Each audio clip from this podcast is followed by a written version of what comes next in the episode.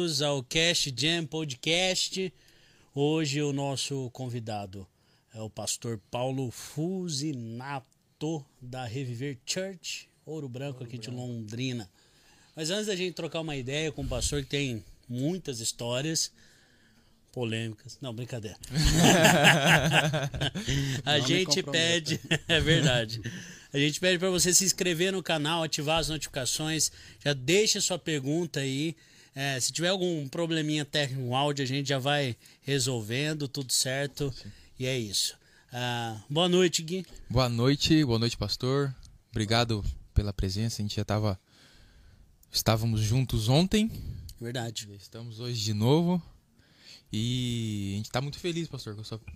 O bate-papo aqui antes já foi muito muito massa e eu tenho certeza que essa conversa vai ser top e a gente vai aprender muito hoje à noite. Com certeza. Antes, antes da gente conversar, preciso falar rapidamente dos nossos apoiadores, tá bom? É, Para esse podcast acontecer, logicamente, com a benção de Deus né, e também de apoiadores do canal.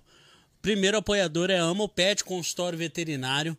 Né? Se você está precisando aí vacinar, da alimentação, ração, tudo, tudo que você pensar para seus bichinhos, fale com a doutora Mariana Mauruto, tá? A Moped fica na rua Arcindo Sardo 956, no Jardim Coliseu, lá em Londrina, ali na região noroeste, Leonor, ali de, de Londrina, tá? O telefone, o pet zap é o 43 3357 8736.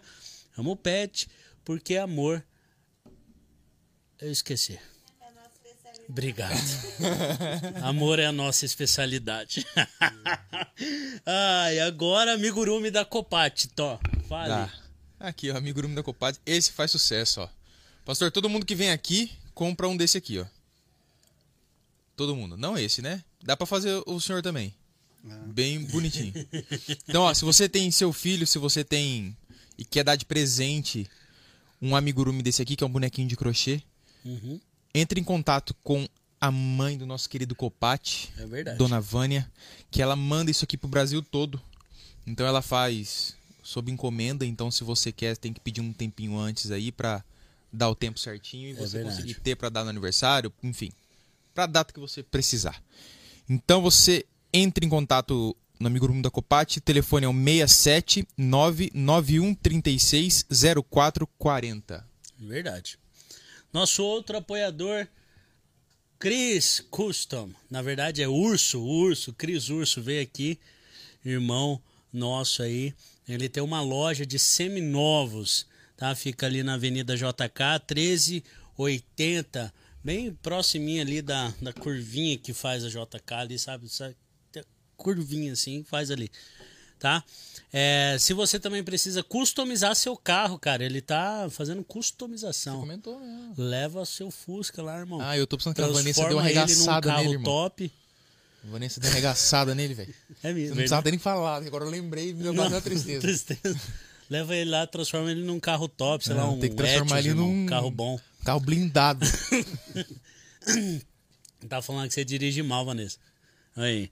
Se precisar de qualquer coisa, fala com o Urso, irmão é, em Cristo, um cara abençoado por Deus. O telefone é 33 385734. E o nosso último apoiador. O dono da bicicletaria Calói. Sacanagem, para. Nosso querido Calói que faz iluminação. Isso, né?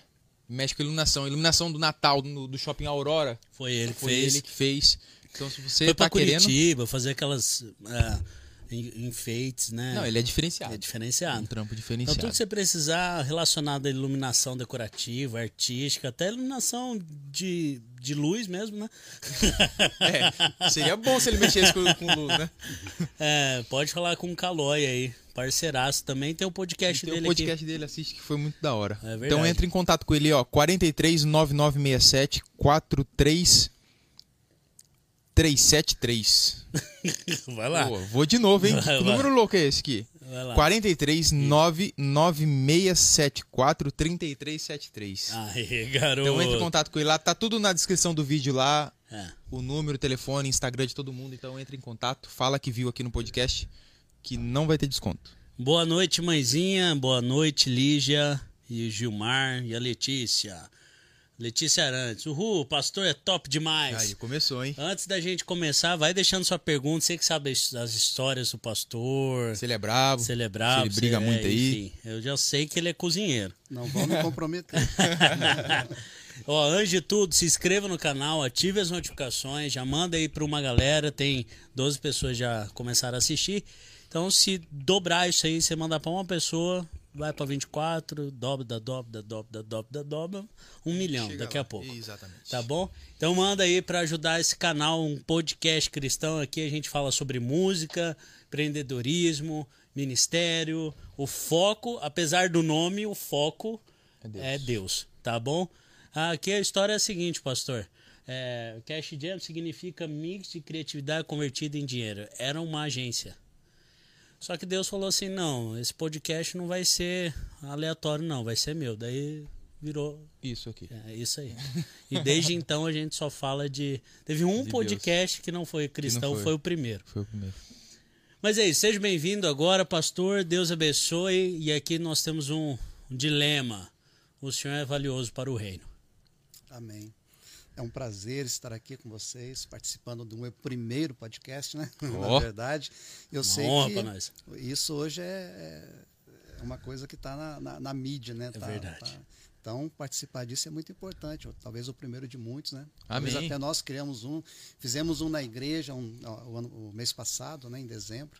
Foi muito interessante. Colocamos lá um, um sofazão em cima do púlpito lá, respondemos pergunta, eh, perguntas online, perguntas da igreja. Foi muito interessante esse podcast e muitas pessoas ficaram assim bem contentes, né, com aquilo que aconteceu, até comentando de fazer nas outras igrejas. Ah, não, é legal porque vira uma troca de ideia, né? Às vezes a É. pessoa não consegue perguntar num culto, obviamente. Então, num, num podcast, numa conversa assim, a gente consegue perguntar algumas coisas que, que às vezes a gente tem curiosidade, Dúvidas, né? dúvidas e não sabe, né? E foram muitas perguntas polêmicas para um culto, para uma igreja, né?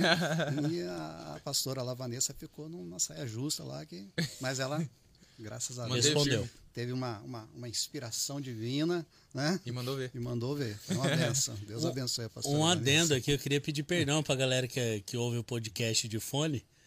Porque daí eu vou comer, eu fico. Não. Crack, crack, crack, né? É, eu peço perdão, mas provavelmente eu vou continuar. Não tem jeito. Mas é isso, o senhor é pastor da Reviver Church. Reviver Church, Parque Ouro Branco, completando naquele lugar ali na Avenida Guilherme de Almeida ali, um ano. Completou agora um ano de igreja. E um ano de igreja, Deus multiplicou de uma forma tão grandiosa naquele lugar que até eu fiquei espantado. A gente sei que a gente a gente está acostumado com o agir de Deus, mas de repente Deus fala, não, hoje esse ano eu vou eu vou triplicar sobre a vida de vocês, né? Então Deus ele tem feito coisas maravilhosas naquele lugar, viu? Eu só agradeço muito a Deus pela na verdade pela confiança, né? Porque acho que Deus quando coloca uma pessoa em cima de um púlpito é Uhum. porque Sim. confia, né? Eu creio, não sei. É uma responsabilidade muito grande. É uma né? responsabilidade. É da mesma forma, por exemplo, domingo, ontem vocês foram lá tocar, né? Uhum. É uma responsabilidade você Sim. colocar um grupo em cima do, de um altar, né, da tua igreja.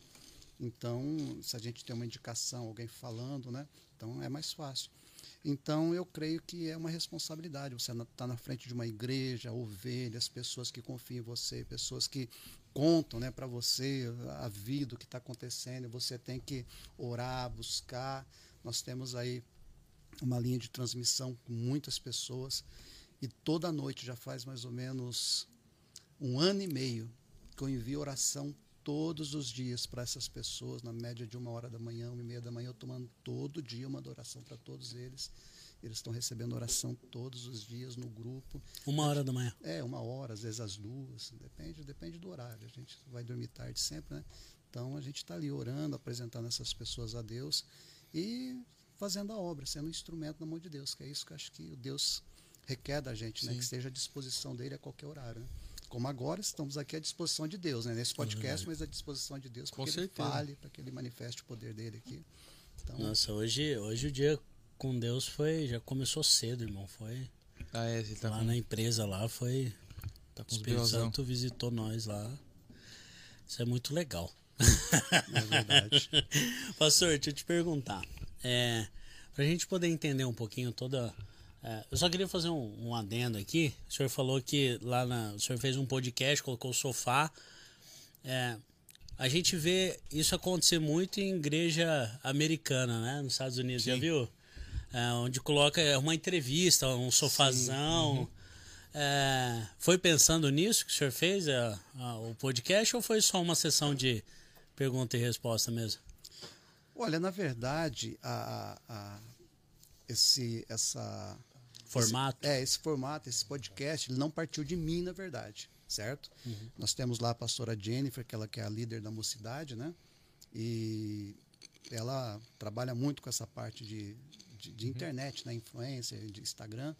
E ela, como líder, eu estipulei que, tipo assim, ó, Jennifer, a gente não vai fazer cultos de mocidade todo sábado, porque fica difícil para você trazer o jovem e sempre aquela coisa repetitiva fica meio enfadonha para eles. Eu creio. Então você vai fazer o quê? Você vai fazer eventos fora da igreja, vai levar eles para o Zerão, vai jogar um vôlei, vai levar eles a alguns lugares, vai fazer isso. E uma vez por mês nós fazemos um evento na igreja com eles. Ah, certo? legal. Então nós fizemos o evento anterior foi La Casa de Papai. Eu vi. Aí ele, ele gostou do.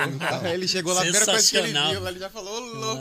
Ah, sensacional. Então La foi Casa uma de Papel. É, foi uma benção. A igreja ficou cheia, foi muito Não, e eles tocaram vestidos, mano. Sim. Foi caracterizado do, Do de Casa de vermelho lá. É, total. E daí no outro ela falou assim, pastor, tô pensando em fazer um podcast, tá agora na, na, na- na, na moda agora, no podcast. assim. Eu falei, Jennifer, vamos fazer. Daí ela estruturou tudo, né? Fez o cenário lá. Foi ela que, que cuidou ontem das fotos, né? É, foi ela? Foi, foi, foi. Foi, foi, Então, foi. Ela que abriu o culto. Isso, ela abriu e encerrou. Mas foi ela que tirou as fotos Foi gente? também. É. Foi ela e a Emanuele, que é minha sobrinha. as- Então eu queria duas. agradecer as duas, né? Tiraram fotos. Tiraram, fizeram vídeos. É, Aí muito eu legal. hoje, hoje o Instagram tava com bastante foto de vocês. minha, minha não tinha nenhuma. Não tinha nenhuma. Não, eu tirei uma foto do pastor e postei. É mesmo? É, eu tinha, tem lá, pode olhar lá, pastor. Tem uma foto minha. Que eu não, mas eu tô tirei. brincando, ele sempre coloca bastante fotos, né? Então, eu não, sou, não gosto muito de foto também, não. Pastor, e aí então é, é bem ativa. É, qual que é a visão da Reviver então em relação ao ministério em si, pastor? Olha, no- a, igreja Reviver, ela, ela, ela, ela, tipo assim, ela, ela abraçou aquilo que eu tenho, que eu penso de ministério, certo? E o que o senhor pensa? Ah, um ministério moderno, você vê logo pela pintura da igreja, né? Alguns Demais. falam da igreja preta, né? Da igreja negra, da igreja. Alguns comentam, falam sobre isso, né? Que eu, eu sou uma pessoa que eu vim da Assembleia de Deus, certo? Pentecostal.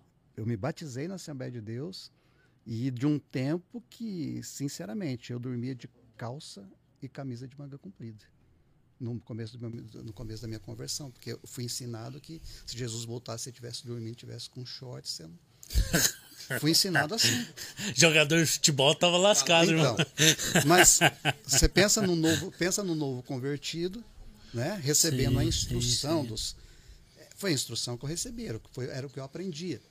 Então, de repente, você sair de uma linha que você entrou para onde eu estou agora, uma igreja que tem luzes, tem move, tem é totalmente diferente. Hoje a gente usa o Instagram, a gente está fazendo pelo YouTube. Tamo, então, é algo assim que é, é, tipo a ministração que eu falei ontem, foi uma atualização, né?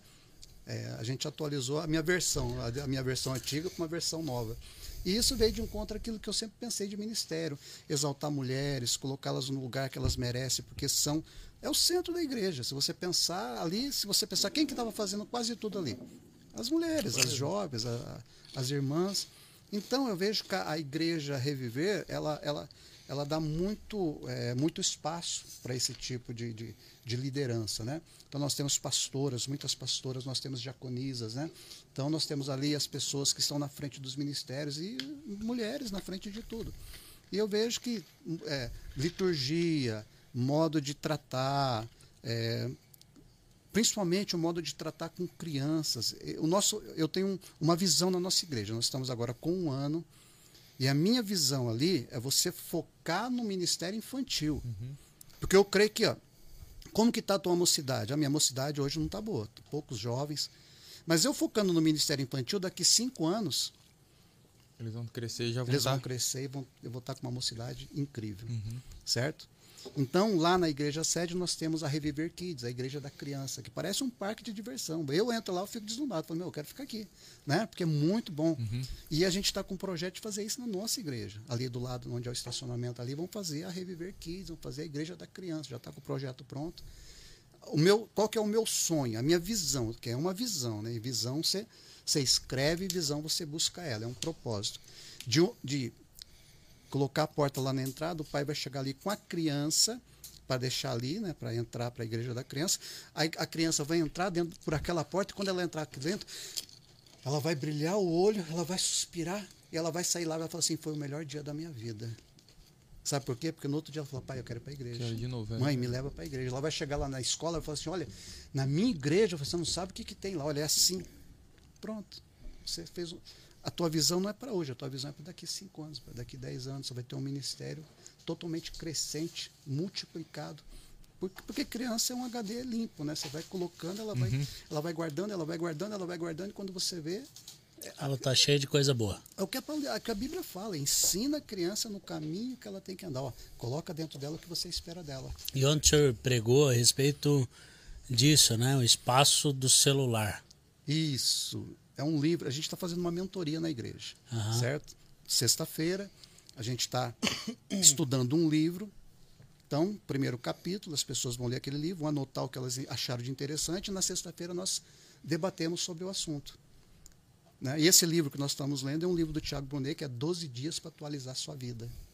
E ele fala disso, sobre como atualizar, de pessoas que têm que. É, é, não adianta ter fé, só fé.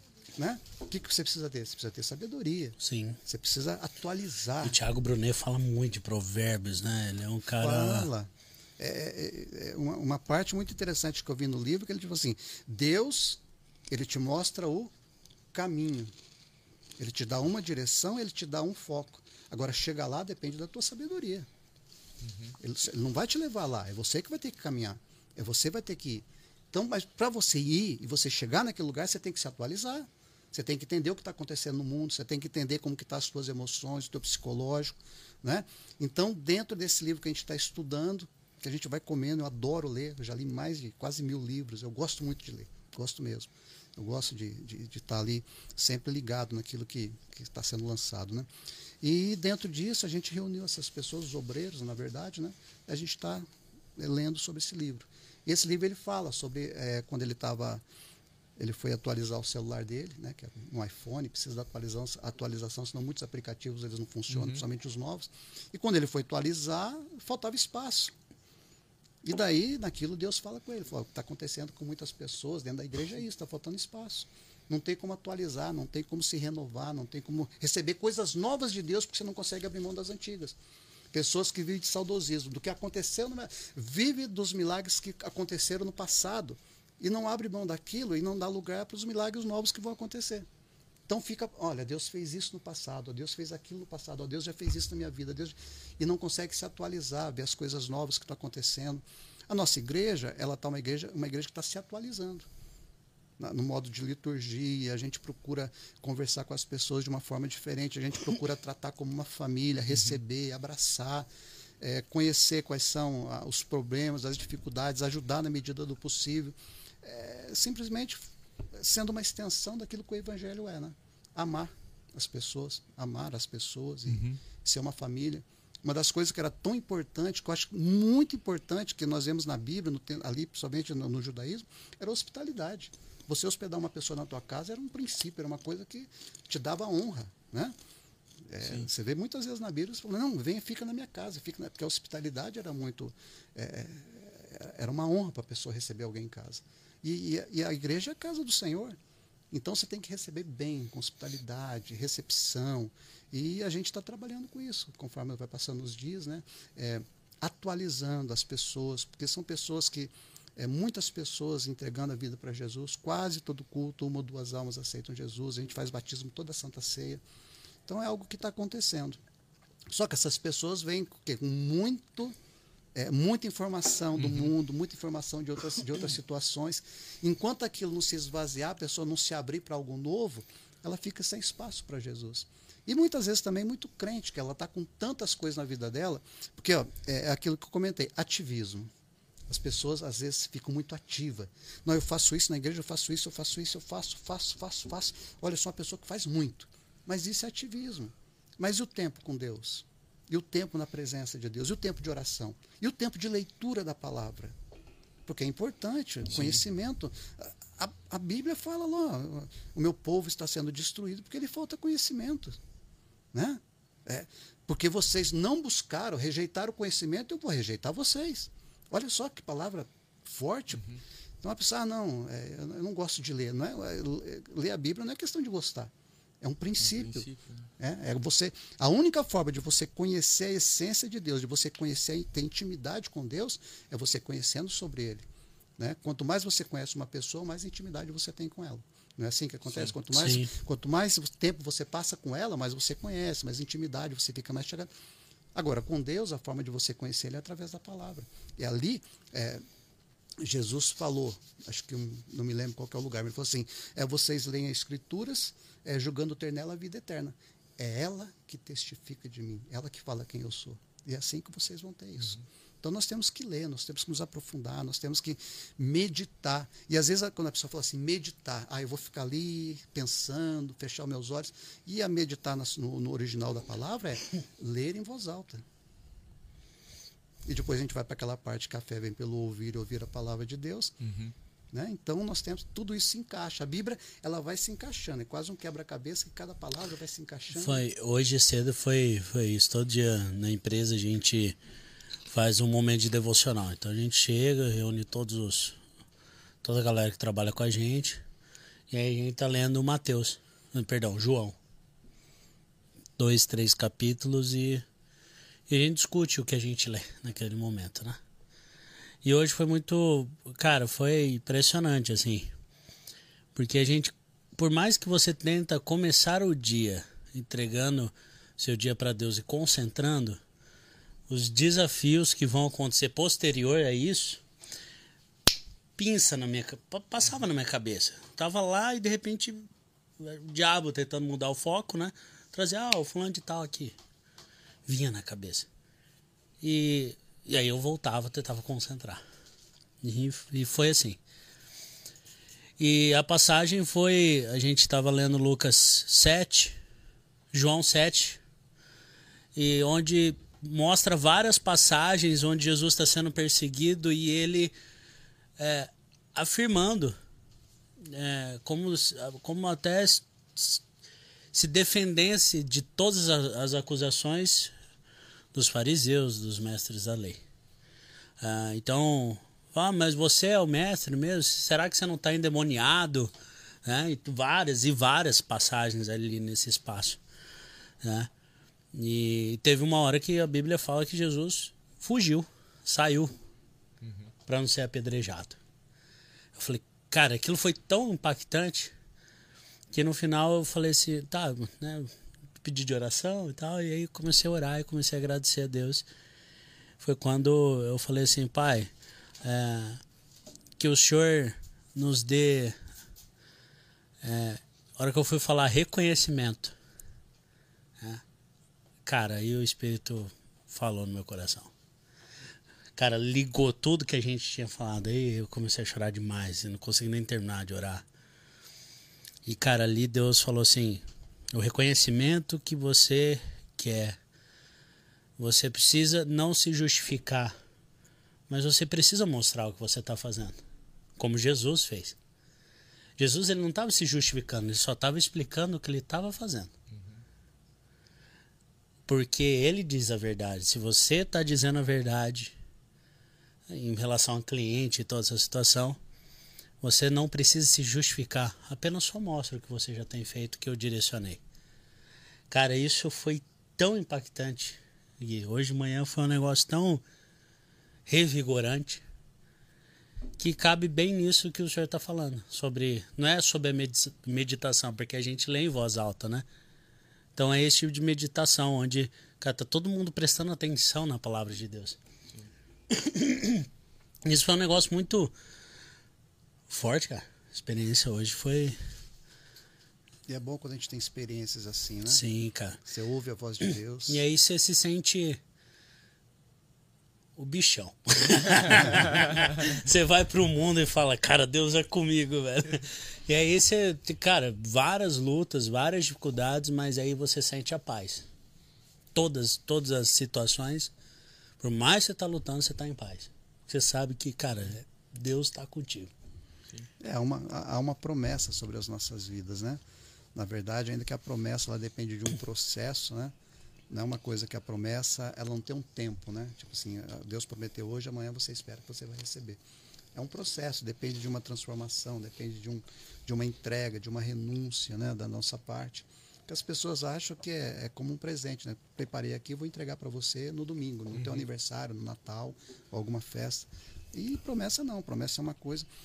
Tem um versículo na Bíblia que eu sempre cito na igreja, da forma que eu entendo, que eu interpreto, que é Efésios capítulo 1, versículo 3.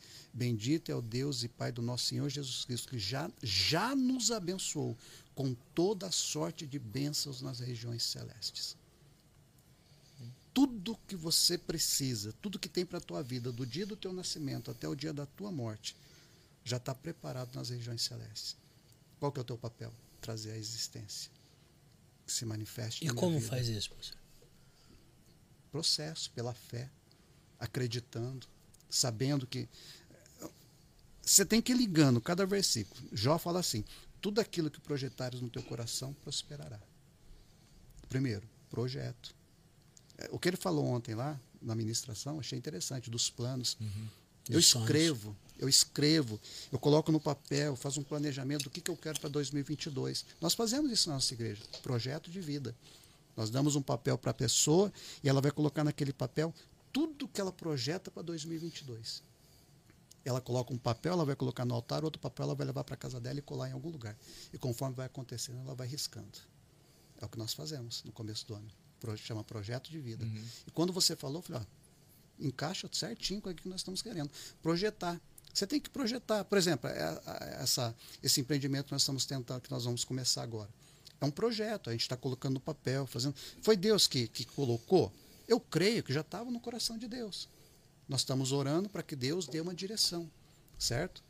Ah, mas como você sabe que é da direção de Deus? É quando você faz alguma coisa que é para a glória dele. Quando você vai tirar parte de Deus e entregar para ele. Quando você vai usar aquilo para abençoar pessoas. É de Deus. Eu vejo dessa forma. Por quê? Se está acontecendo, é porque estava lá em cima, preparado para as nossas vidas. No tempo certo. Mas por que demorou tanto? Porque é o tempo certo de Deus. Há um tempo determinado para todas as coisas. É o que diz a palavra, certo? É, eu posso fazer o quê? Eu posso remir o tempo. O que é o remir o tempo? Separar mais tempo para Deus, buscar mais a palavra, estar mais próximo do Senhor, que eu acho que você está remindo o tempo e as coisas acontecem mais rápido. Ou você pode prolongar, se afasta um pouco, faz, eh, não se, não se, é, não se consagra tanto, não, não busca tanto. Depende de cada um. Às vezes falando, não, Deus tem, tem filhos prediletos, ele, ele abençoa aquele, não abençoa aquele. Não, mas vê como que é a vida daquele e vê como que é a vida desse. A gente tem que ver isso. A gente, quer dizer, você vê. As pessoas olham só a renúncia, as bênçãos, mas não vê a renúncia, né? Isso, não vê como que está a vida da pessoa. O que que eu... eu... eu, sou do sertanejo, pastor.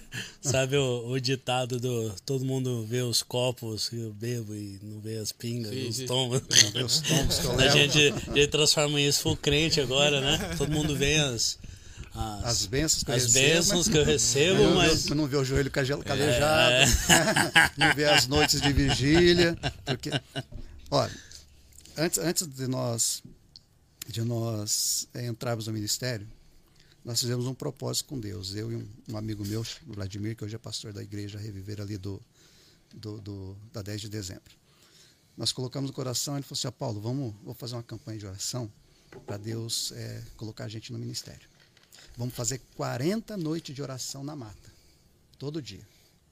Caramba. Eu falei, vamos, vamos fazer. 40, irmão. Arruma, arrumamos uma, uma, mata ali perto da Epismel, ali, uma, uma chácara de uma conhecida uhum. nossa, que era, que era missionária, e começamos. Todos os dias chegava lá mais ou menos 11 horas da noite. Às vezes a gente saía uma hora, às vezes duas horas da manhã, às vezes três horas da manhã, dependia de, de como que estava uhum. a, a, presença, né? E de repente passou uma semana, duas semanas, pegou uma semana de chuva. Mas chuva que, que vinha água daquela. A gente levava um sacão de lixo, colocava na cabeça ali, dobrava o joelho, eu e ele no chão ali, água, e a gente ali orando, a gente ali orando, orando, buscando. Um dia nós estávamos ali orando e de repente a mata começou a quebrar. Sabe aquele barulho como se estivesse vindo um boi bravo arrebentando tudo? Rapaz, aquilo deu um medo, mas um medo. que nós ficamos, nós ficamos assim, e de repente parece que uma matilha de cachorro latindo e latindo e latindo e parece e você coberto com aquele saco de lixo, ajoelhado com, o rosto no pó, e o cachorro parece que estava latindo no teu ouvido. De repente, ele falou: "Não, Paulo, calma aí, vamos levantar. Isso aqui é o inimigo que está tentando assustar a gente. Você fica do lado de cá, eu fico do lado de cá. A gente vai virar para a mata e a gente vai repreender isso, que isso não é de Deus, não. Isso é coisa do inimigo, isso aí não está existindo. Repreendendo, acabou, sumiu, não teve mais. No outro dia, quando nós chegamos na mata, sabe o que aconteceu? Vinha uma nuvem em cima da mata, uma nuvem mesmo, literalmente falando. Aquela nuvem acho que refletia a luz da lua e clareava toda a mata, fazia sombra na mata, fazia sombra. Uhum. Da... Pronto, depois daquele dia parece que foi só receber de Deus. Foram 10 dias, ou 15 dias de luta ali, de batalha espiritual. E de repente os outros dias foram receber. Começou a pegar fogo, começou a acender, começou a graveto pegar fogo para cá. E de repente começou a aparecer gente junto na mata lá. E chegou uma, uma época lá que estava com 20, 30 pessoas fazendo a campanha no meio da mata lá Ui. conosco lá. No último dia, Deus usou uma missionária para falar com o pastor. Falou, pastor, eu estou te levantando. Nem era pastor, falou, irmão, estou te levantando como no ministério, Deus vai abrir uma porta. Na outra semana ele foi enviado. Consagração. Fez o, fez o quê? É, nós é crentinho, nós é crentinho, irmão. Estamos no leite remiu lindo. tempo. Uhum. Poderia demorar mais? Poderia. Mas o que, que nós fizemos? Nós fomos lá buscar. Colocar na presença de Deus aquilo que nós que era o, o nosso propósito, o desejo do nosso coração. O senhor ia lá, o senhor trabalhava? Sim, trabalhava. Trabalhava e à noite lá. E, eu, eu, e, e passava a noite? Às vezes duas, três, às vezes quatro da manhã. E olha, eu vou te falar, uma, eh, não, não é para querer me, me exaltar ou ser mais que ninguém, mas eu não conseguia chegar em casa, deitar sem dobrar o joelho por orar. Depois da mata. Para agradecer. Para agradecer. Dobrava o joelho do lado da cama, a gente chorava, deitava. Nos últimos dias a minha esposa já estava indo comigo também. Ah, então foi assim. Antigamente esse esse hábito de orar na mata era mais frequente, né? Nós oramos ainda. Semana passada nós fomos. Oramos da, das 11 até as 2 da manhã. Fizemos acho que umas 20 pessoas orando. Nossa, isso é, e isso é muito legal, cara. Você já é foi? muito bom. Nunca foi? É uma experiência muito, muito massa, mano. Lá no Bola a galera fazia, não fazia? Faz, mas é faz? que eu entrei no Bola na pandemia, né? Hum. Então... Cara, é uma experiência muito diferente. Ah, mas ali do lado de cá tem uma mata lá. Vai. É Não, massa, é, é, muito bom. Depois nós fizemos outras vezes ali no Saltinho, naquela mata que tem no fundo ali do, atrás do, do posto. Fizemos também muito tempo ali, o pastor Vladimir também. E em vários lugares fomos. Agora nós estamos começando essa, né, de novo. Nós vamos sempre ali. E, e vamos começar com as vigílias também agora na igreja, né, no sábado, dia 29 Pastor, pede pro Lineker avisar a gente quando vocês forem. Vamos? Peço sim. Vamos. Vamos. Não é longe, é perto. Quer dizer, dá um, um pouco de. É, indo ali para. saindo para Curitiba, ali, uhum. entrando na cervejaria, numas chácaras que tem ali. A chácara do, do irmão da igreja, né? Então, um lugar bem. lugar para estacionar carro tudo certinho. Daí, quando você chega lá, tem um gramadão lá e lá você. Lá você pode rolar, pular, fazer o que quiser lá, porque quando Deus toma você no, no poder lá, você pode cair, pode rodar, pode pular, pode gritar, pode fazer o que você quiser lá, que não tem problema.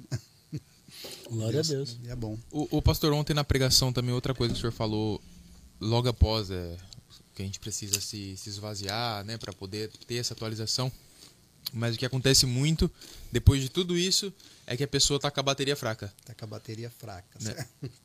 E e assim, como lidar como, sendo pastor? Às vezes a gente como membro ou como integrante de ministério, a gente vê muito isso. A gente vê, putz, a pessoa entrou na igreja, tá a mil por hora, tá a mil por hora, daqui a pouco o, você não vê o cara mais na igreja, acabou, acabou aquele amor, aquele aquele fogo. Como lidar com isso daí? Como conseguir administrar isso? Olha, eu vou dizer uma coisa para você, não é fácil não. Porque na verdade, quando a pessoa entra, eles chamam de os pastores me chamam de primeiro amor, né? A pessoa está vivendo algo novo. E a partir do momento que aquilo que ela faz, a igreja deixar cair numa rotina, é, que ela viver sempre a mesma coisa, a mesma coisa, a mesma coisa, a mesma coisa, ela acaba, acaba ficando enfadonho, monótono. Né? É por isso que é, é, é algo interessante. Eu, tá, é, estamos fazendo uma mentoria com um pastor de Fortaleza, um dos maiores da igreja da CC Videira. E algo que ele falou que marcou muito a minha vida e que talvez foi o que tenha mudado aí a igreja nesses tempos agora, né? Que o pastor Ricardo ele nos mentoria. A gente tem uma mentoria com o pastor Ricardo cada 15 dias, que é o nosso presidente. Então vai todos os pastores lá e a gente tem uma conversa com ele de 3, 4 horas, na verdade 5 horas, direto. de manhã, né? E ele sempre é, é, ensinando, mostrando, né? Mostrando a Bom, visão. Bom, então ele já deu a deixa aqui que o projeto. E, e ele passou para a gente também essa mentoria. E algo interessante sobre crescimento de igreja, e isso envolve, envolve tudo isso. Uhum. A parte da pessoa estar tá com, tá com toda a força, né? tá com o primeiro amor, de repente começar a, a, esfriar. a esfriar. Né? E ele fala sobre é, o que traz o crescimento de uma igreja. O que, que faz uma igreja crescer? Se você perguntar para a maioria das pessoas o que, que faz uma igreja crescer, ela vai falar o quê? Oração. Uhum. Tem que orar. Né? Vai falar, não, é palavra, tem que ter palavra. E é verdade, tem que ter palavra e tem que ter oração. Mas quantas igrejas que você vê por aí que tem uma ótima palavra, as pessoas oram, tem, tem oração, culto de oração, as pessoas fazem campanha de madrugada, relógio de oração, e a igreja não passa de 15, de 20 membros. Está sempre do mesmo jeito. Apesar da oração e apesar da palavra. pastor que prega uma palavra tremenda, poderosa. Ele fala, tem que ter a oração, tem que ter é, a palavra, mas o que faz uma igreja crescer é administração. Certo? Uhum. É o quê? Colocar a pessoa certa no lugar certo. A pessoa ela vai perder o foco, ela vai perder a força, ela vai começar a enfraquecer quando ela está no lugar errado. Uhum. Porque ela está fazendo aquilo por uma, porque ela quer fazer algo para Deus, mas ela não gosta de fazer aquilo. Mas ela está fazendo porque ela quer agradar. Só que, com, só que com o tempo aquilo vai ficando enfadonho, vai cansar. Ela fala, mas não é Vira um peso, eu, né? É, não é isso que eu queria. Ela já faz para agradar o pastor, ela faz para agradar o líder dela, mas ela não está falando, não está fazendo por amor. Assim, por aquilo que ela gostaria de estar fazendo. Então a primeira coisa que você tem que fazer é fazer uma entrevista, ver onde que aquela pessoa vai se encaixar. Qual que vai ser o, onde que ela vai se encaixar? Qual é o melhor ministério para ela? Ah, ela gosta de ficar na recepção, que ela gosta de conversar com as pessoas. Vão trabalhar isso para colocar ela numa recepção, no voluntariado. Ah, ela gosta de trabalhar com criança, ela adora. Vão colocar ela no Ministério Infantil. Ah, gosta de louvor. Vão, vão trabalhar ela para o louvor. E, e, e, naquele momento, sempre ficar vendo como que tá, como, como que você está, uhum. perguntando, conversando. Então, isso faz parte do que? Da administração, né? De, de, como você administra a igreja, como você administra o ministério. O pastor Ricardo ele sempre trabalha muito isso conosco né? A questão de administração. E assim, é tão fácil, né, lidar com gente, né, pastor? Ah, é muito fácil. Tem, tem até um livro, que eu, eu, acabei de ganhar um livro agora no Amigo Secreto de Dezembro, do Tiago Brunet também. Não, não, li muitos livros dele, estou começando agora. É um, uhum. Mas é especialista em pessoas. Ah, eu quero ler esse livro. eu vou começar a ler logo depois desse, dos 12 dias. Aí vou começar a ler esse livro. porque eu Tem Todo... uns dois anos já esse livro. Tem. Tem pastor, uns dois anos que eu quero ele. O pastor ele tem que ser um especialista em pessoas, né?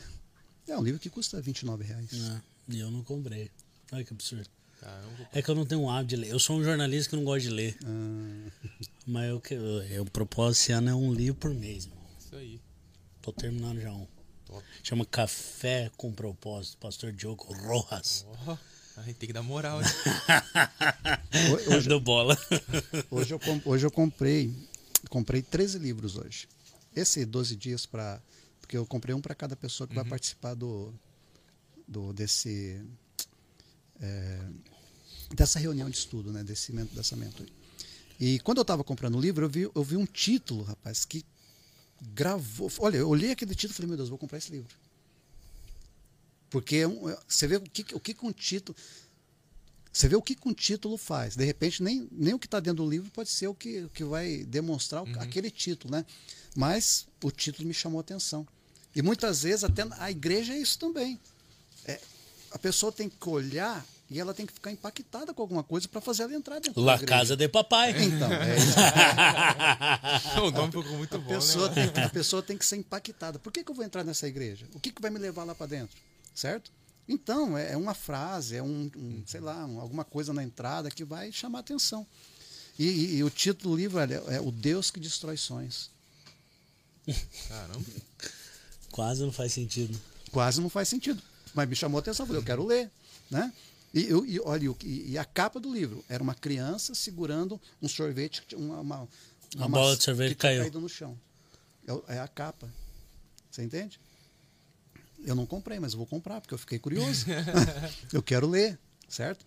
Então, é, é, é, é, é o que a gente tem que demonstrar para as pessoas. Ela, ela tem que entender que tá ali é um sonho, Uhum. certo?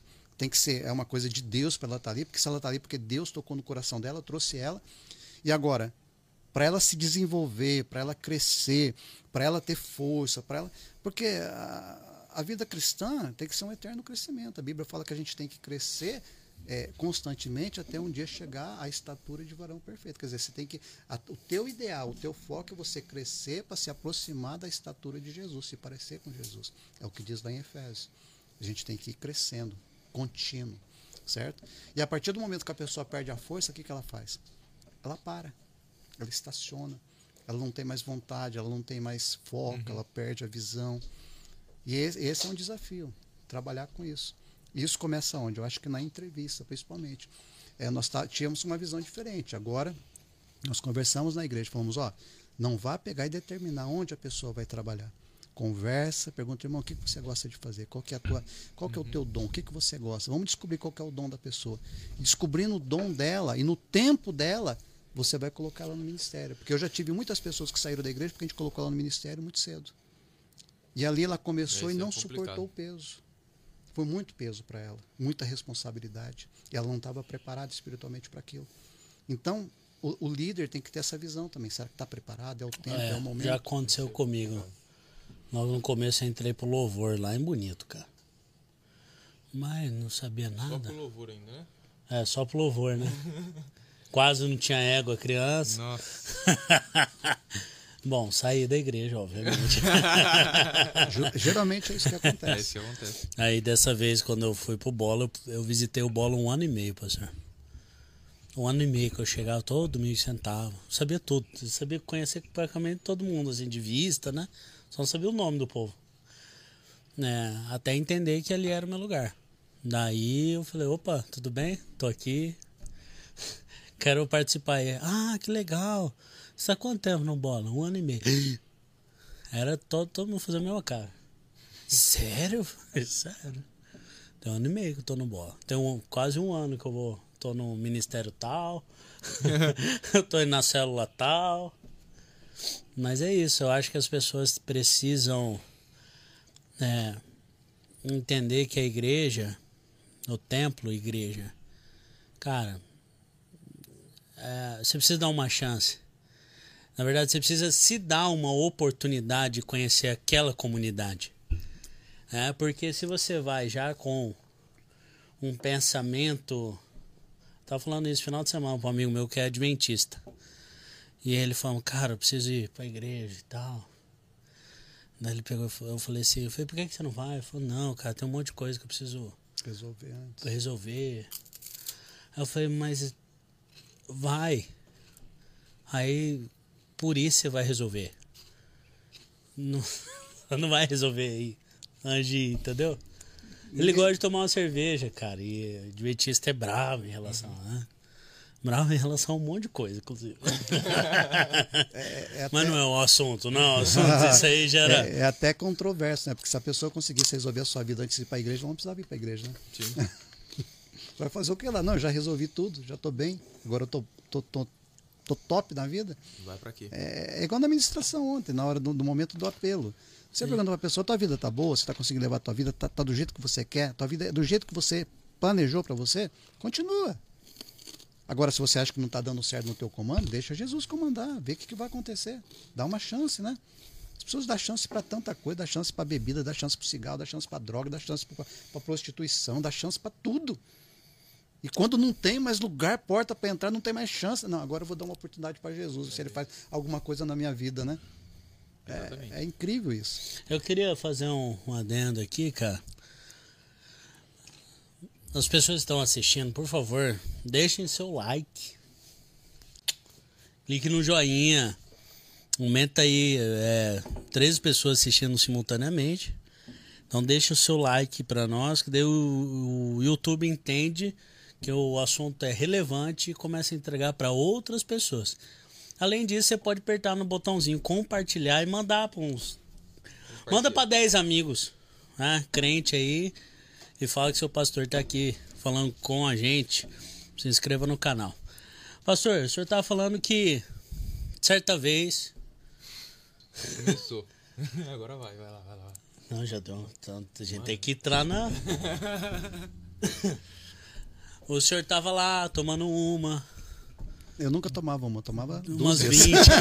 eu tomava dúzias. umas caixas. E de repente Deus tocou seu coração e falou assim: chega e você chegou. Como que foi essa história, pastor? O senhor foi alcoólatra, é isso? É, não, acho que talvez não tenha chegado a ser alcoólatra, né? Porque eu não, não bebia 24 horas por dia. Sim. Mas bebia todo dia. É, Gostava. gostava muito. É, Cerveja? Na verdade, não sei se gostava, sempre foi ruim. Né? Eu só falei, não, eu vou beber uma cerveja. Hoje eu fiquei pensando, por que, que eu bebi? Uma coisa amarga que não tem, não tem É, faz propósito, né? sentido. é. Na verdade, não é que eu gostava, na verdade eu era uma pessoa muito tímida, muito tímida para conversar. É, hoje eu em cima de um púlpito é um milagre de Deus, ministrando a palavra, porque eu não conversava com ninguém. É, eu estava comentando com a minha esposa esses tempos agora. Se eu estou num ponto de ônibus, tem 20 pessoas e ninguém fala comigo, eu entro no ônibus, vou embora, volto e não falo nem oi. né? Eu sou desse jeito, é, é o meu jeito. Antissocial quase É, nada. né? Isso, é, é- é como eu era. E, mas quando eu bebia, eu virava uma pessoa legal. Todo mundo dá risada. Quer dizer, cara. legal pra mim, né? Porque eu falava que eu era suportável. É, tem uma galera que fica chata mesmo. Então, então é, foi assim que a gente começou. Eu comecei, ainda estava na, na escola ainda, no, no ginásio, comecei a beber. Devia ter uns 16 anos. A gente comprava vinho, aquele vinho baratinho, matava a aula e ia por, fliperama. Nem sei se existe isso ainda. E Eu já joguei muito videogame, mas não era. É, era aquele, Não aquela, era as aquela, máquinas. aquela maquinona manual que você Não, apertava não. os botões.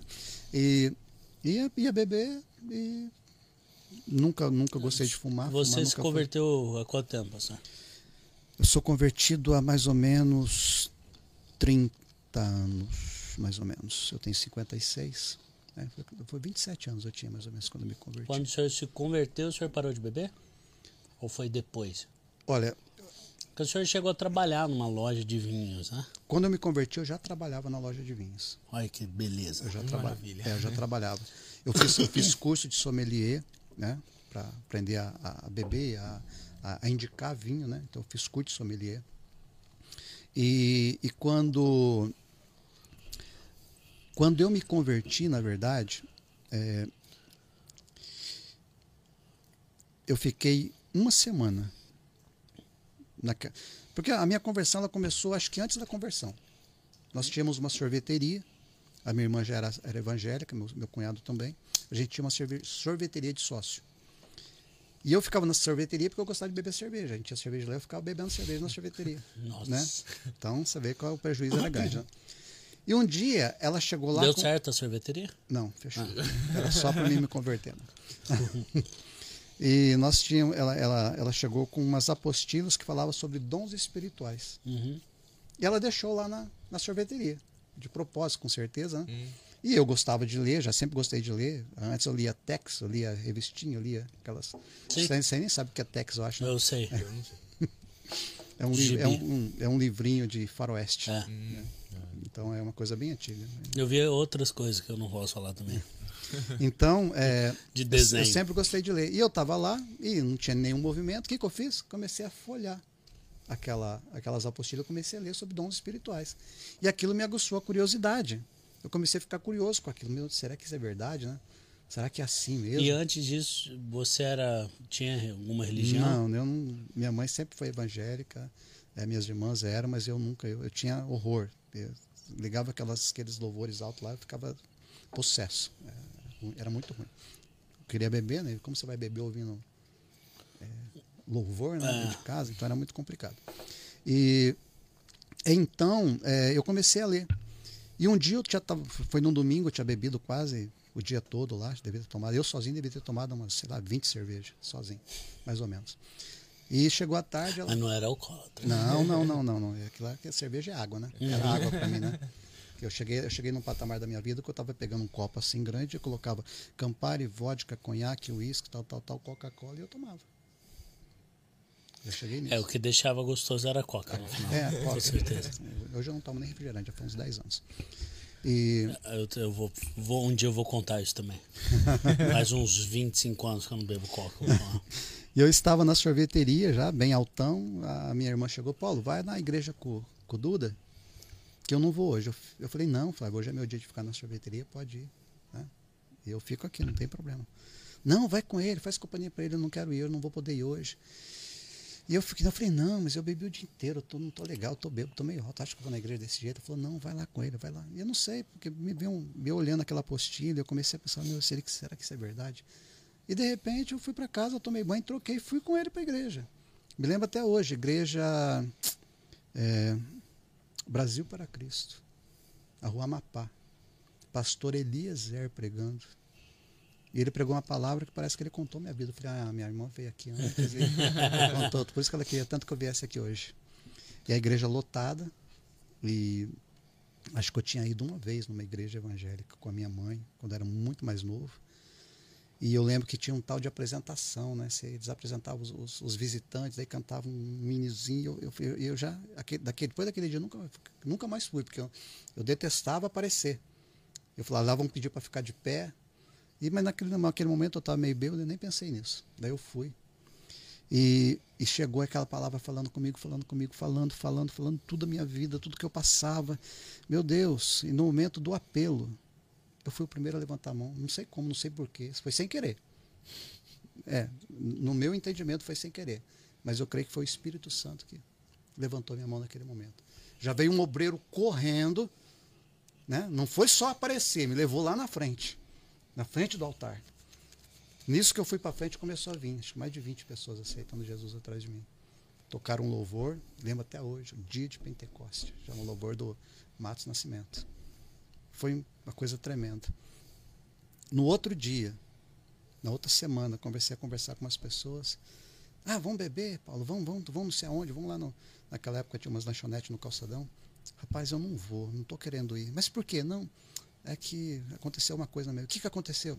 Ah, rapaz, eu, eu, eu, eu conheci uma pessoa. Que tá namorando? Falei, não. Falei, rapaz, eu me converti. Você está brincando. Isso é fogo de palha, não vai durar uma semana. Você tá, você tá bo... é... não... Você já trabalhava na loja de vinho? Já. Eu não conseguia mais colocar uma gota de bebida na boca. Não ia mais. Eu fui em uma festa depois daquilo, não consegui, não deu, não me senti no lugar. Parece que eu não era mais ali, não uhum. pertencia mais àquele lugar. Uma semana depois desse, desse episódio da festa, eu tinha uns vizinhos que era da Luz do Mundo e eles faziam oração na mata. E me convidaram, eu não tinha nem, nem sabia o que, que era, nem, nem tinha sido batizado, nem estava nem, nem congregando. Me chamaram para ir nessa oração na mata. Eu falei, mas o que, que é isso, orar na mata? Eu não sei orar. Não, vai com eles, vai com eles. Vai. Fui sozinho com os vizinhos, que eu nem gostava, por causa do louvor alto. me colocaram num carro, me levaram lá pro lado de Cambé, no meio de uma, uma, uma fazenda, um escuro, mato para todo lado. Entramos lá. De repente começaram a orar, começaram a orar, e eu ajoelhado aqui, eu, ouvindo aquela, aquela gritaria. Aqui. Falei, meu Deus. De repente todo mundo ficou de pé, me colocaram de pé no meio de uma roda, começaram a orar, e eu comecei a sentir uns negócios estranhos. Fui batizado com o Espírito Santo. Naquele momento. Depois daquele dia, começou meu ministério. Cara, foi. Eu me batizei na Assembleia de Deus, lá do Semiramis, e fiquei dois anos na Assembleia de Deus. Comecei a fazer um curso de teologia, daí conheci o pastor Natalino, que fazia o curso também. Me convidou para fazer uma visita na igreja dele, na Deus Vivo. Eu fui visitar ali na, no Interlagos, gostei do lugar, eu estava mudando. Uhum. E começamos a, a, a, a, congregar na Deus Vivo. Foram, na Deus Vivo foram 19 anos congregando. Ali me consagraram pastor. Quando, quando você foi batizado no Espírito Santo, você hum. já você entendia o que era aquilo ou não? Não, não entendia, não sabia o que, que era. Fiquei sabendo depois que eu tinha sido batizado no Espírito Santo. Mas eu senti algo diferente. O que aconteceu comigo naquele momento, eu não falei em línguas. Eu simplesmente senti algo que me tomou e eu comecei a rodar que nem um peão no mesmo lugar. Fiquei ali, rodando, rodando, rodando, até que eu despenquei e caí. Eu fiquei meio, meio assustado, não sabia o que tinha acontecido. Cheguei em casa assustado, não falei nada. Ficava... Daí que me falaram, não, isso aí você foi batizado no Espírito Santo, não, Deus vai trabalhar na sua vida. E, e com certeza Deus começou a falar muito comigo. Comecei a ler a Bíblia, comecei a entender, comecei a. É, daí eu comecei a, a, a, me alimentar, a comer, comer, comer. Eu queria ler a Bíblia inteira, eu queria conhecer tudo. Eu comecei a ler, ler, ler, ler, ler, ler, comprar Bíblia. Eu comprei acho que umas 20, 30 versões de Bíblia diferentes. E lendo e fazendo estudo. Hoje eu tenho. Eu, eu gosto de fazer esboço das minhas ministrações. Eu gosto de fazer esboço. Porque uma coisa que eu aprendi com um pastor, não me lembro o nome dele, mas uma coisa que ele me falou que ficou guardada no meu coração. Tem pessoas que falam assim: não, eu vou para o altar, eu não me preparo, porque o que Deus tem para falar, ele vai usar minha vida para falar. E aquele pastor falou uma coisa para mim que eu guardei até hoje: falou, Paulo, quando você não se prepara para Deus usar, você quer usar Deus. Então, eu me preparo. Pode ser que nem seja a palavra que eu vou ministrar, mas eu me preparei. Falou, eu estou preparado. Eu, se você não falar, eu vou falar essa palavra aqui que eu escolhi, que eu preparei. Então, se Deus muda tudo, a gente muda. Então, eu faço esboço de todas as ministrações que eu faço. Tanto que eu tenho, acho que, três, quatro, cinco agendas lotada de esboço, não sei, mais de mil, mil e quinhentos, dois mil esboços, não sei quantos, nem sei quantos tem. Eu já poderia escrever um livro de esboço. Eu vi que o senhor tem um blog. Mas eu tive um blog há muito tempo atrás, mas foi muito tempo que eu não mexo com ele. Eu vi lá. Isso aí foi é, a palavra do. Palavra, é, uhum. Eu nem me lembro como que é o nome do blog. Você subia Blogspot ainda. Nossa. É antigo, né? Uhum. né? Faz muito tempo que eu não. É, é, Rabiscos da Terra, eu acho. Não, chama. Assim. É mais ou menos. Que eu, eu, gostava de, de, eu gostava de postar as ministrações, né?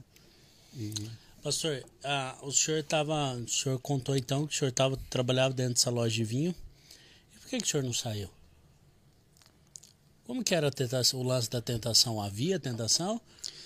Mas o senhor pegou nojo, né? Então.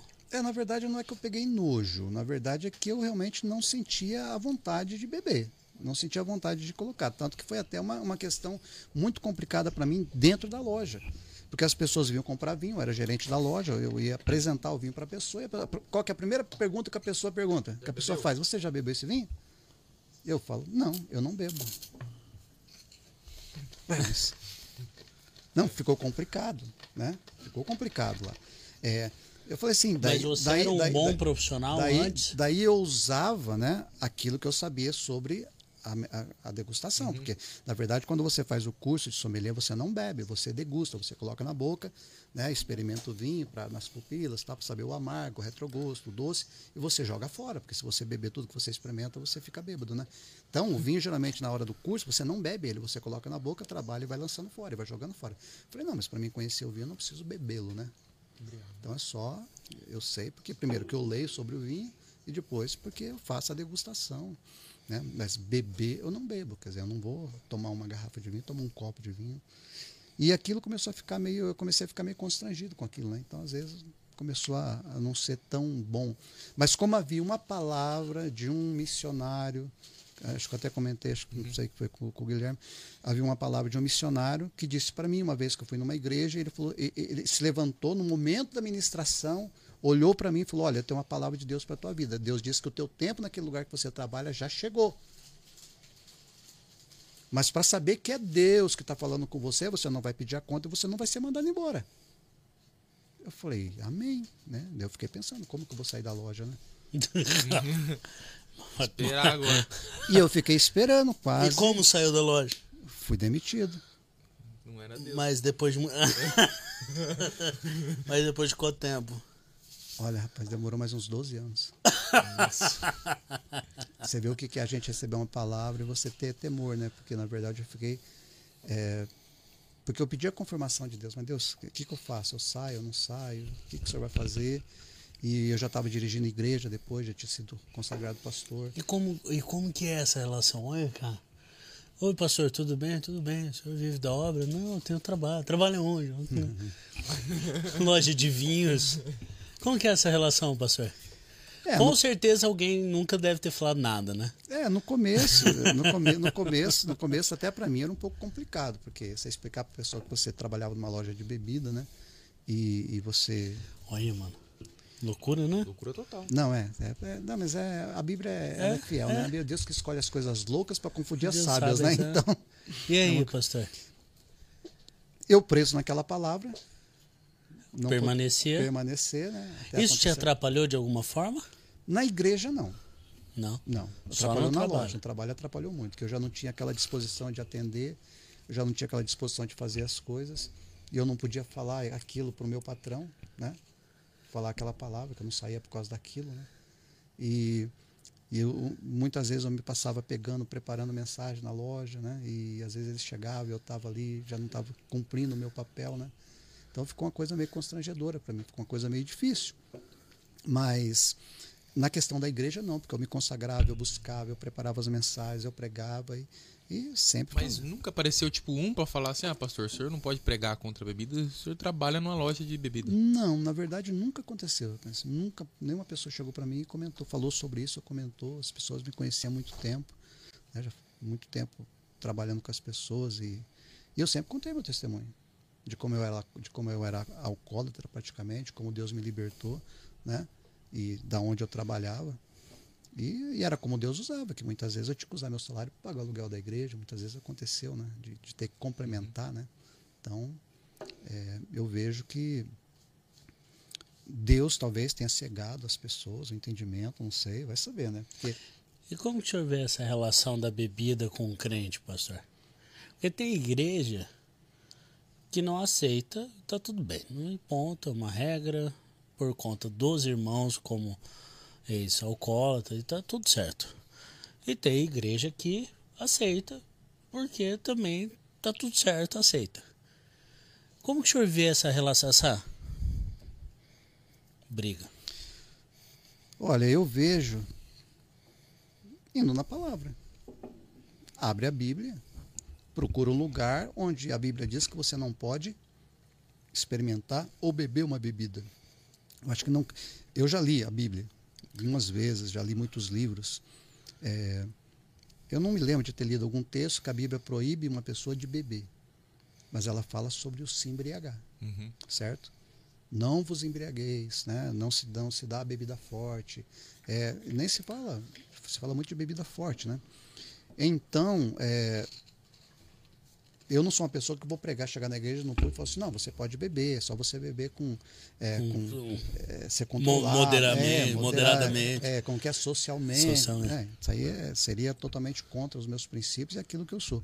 Mas eu não vou chegar para a pessoa e falar, você não pode beber, você é proibido. Se você beber, você não vai fazer mais nada aqui na igreja. Eu não posso falar isso porque a Bíblia não, não, não dá essa, é- essa, essa autoridade para mim fazer isso.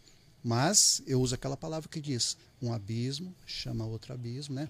um copo chama o segundo copo e você acaba se embriagando. Então, se você pode evitar, evita. Né? Pode evitar? Evita. é isso. É, não sou contra, tipo assim, não sou a favor, eu fico na palavra. Te faz bem? A bebida faz bem? É gostoso? Não é gostoso. Eu bebi durante toda a minha vida praticamente. Não é, rapaz, é horrível, é ruim, é amargo. Queima a boca, queima a garganta, é sei lá, não tem nada de bom naquilo. Tem pessoas que gostam? Gosta, tá bom, mas eu acho que a pessoa mente um pouco, falar que é gostoso. Sei lá. É, por que, que você toma Coca-Cola? Porque é gostoso. Você entende?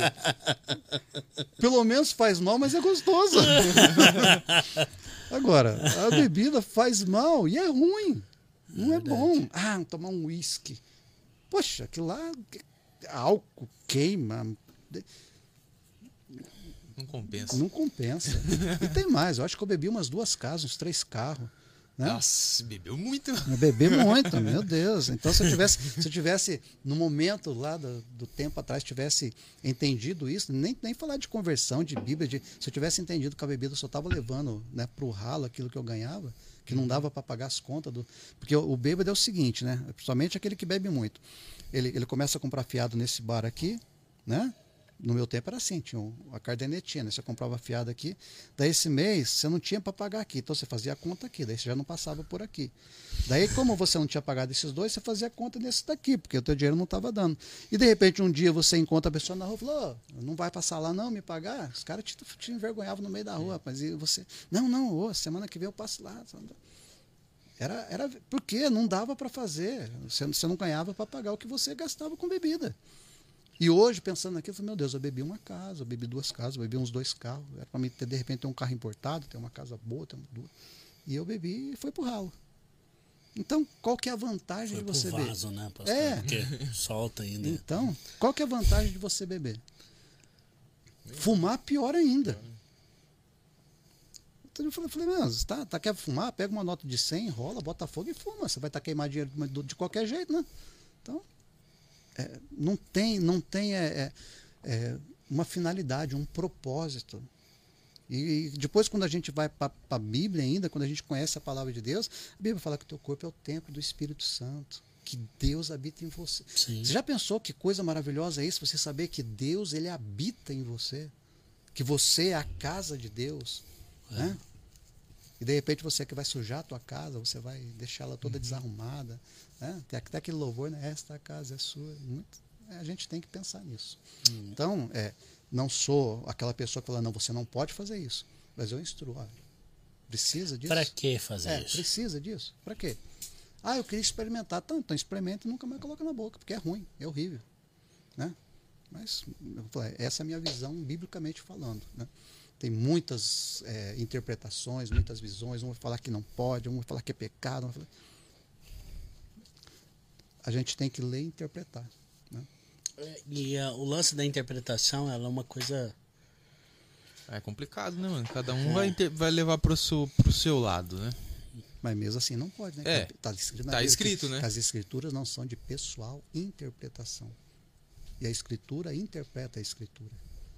Então você não pode ler uma palavra fora do seu contexto. Uhum. Você tem que saber o contexto daquele Mas até nisso, mas até nisso, as escrituras interpretam as escrituras. Olha eu dando de monarca.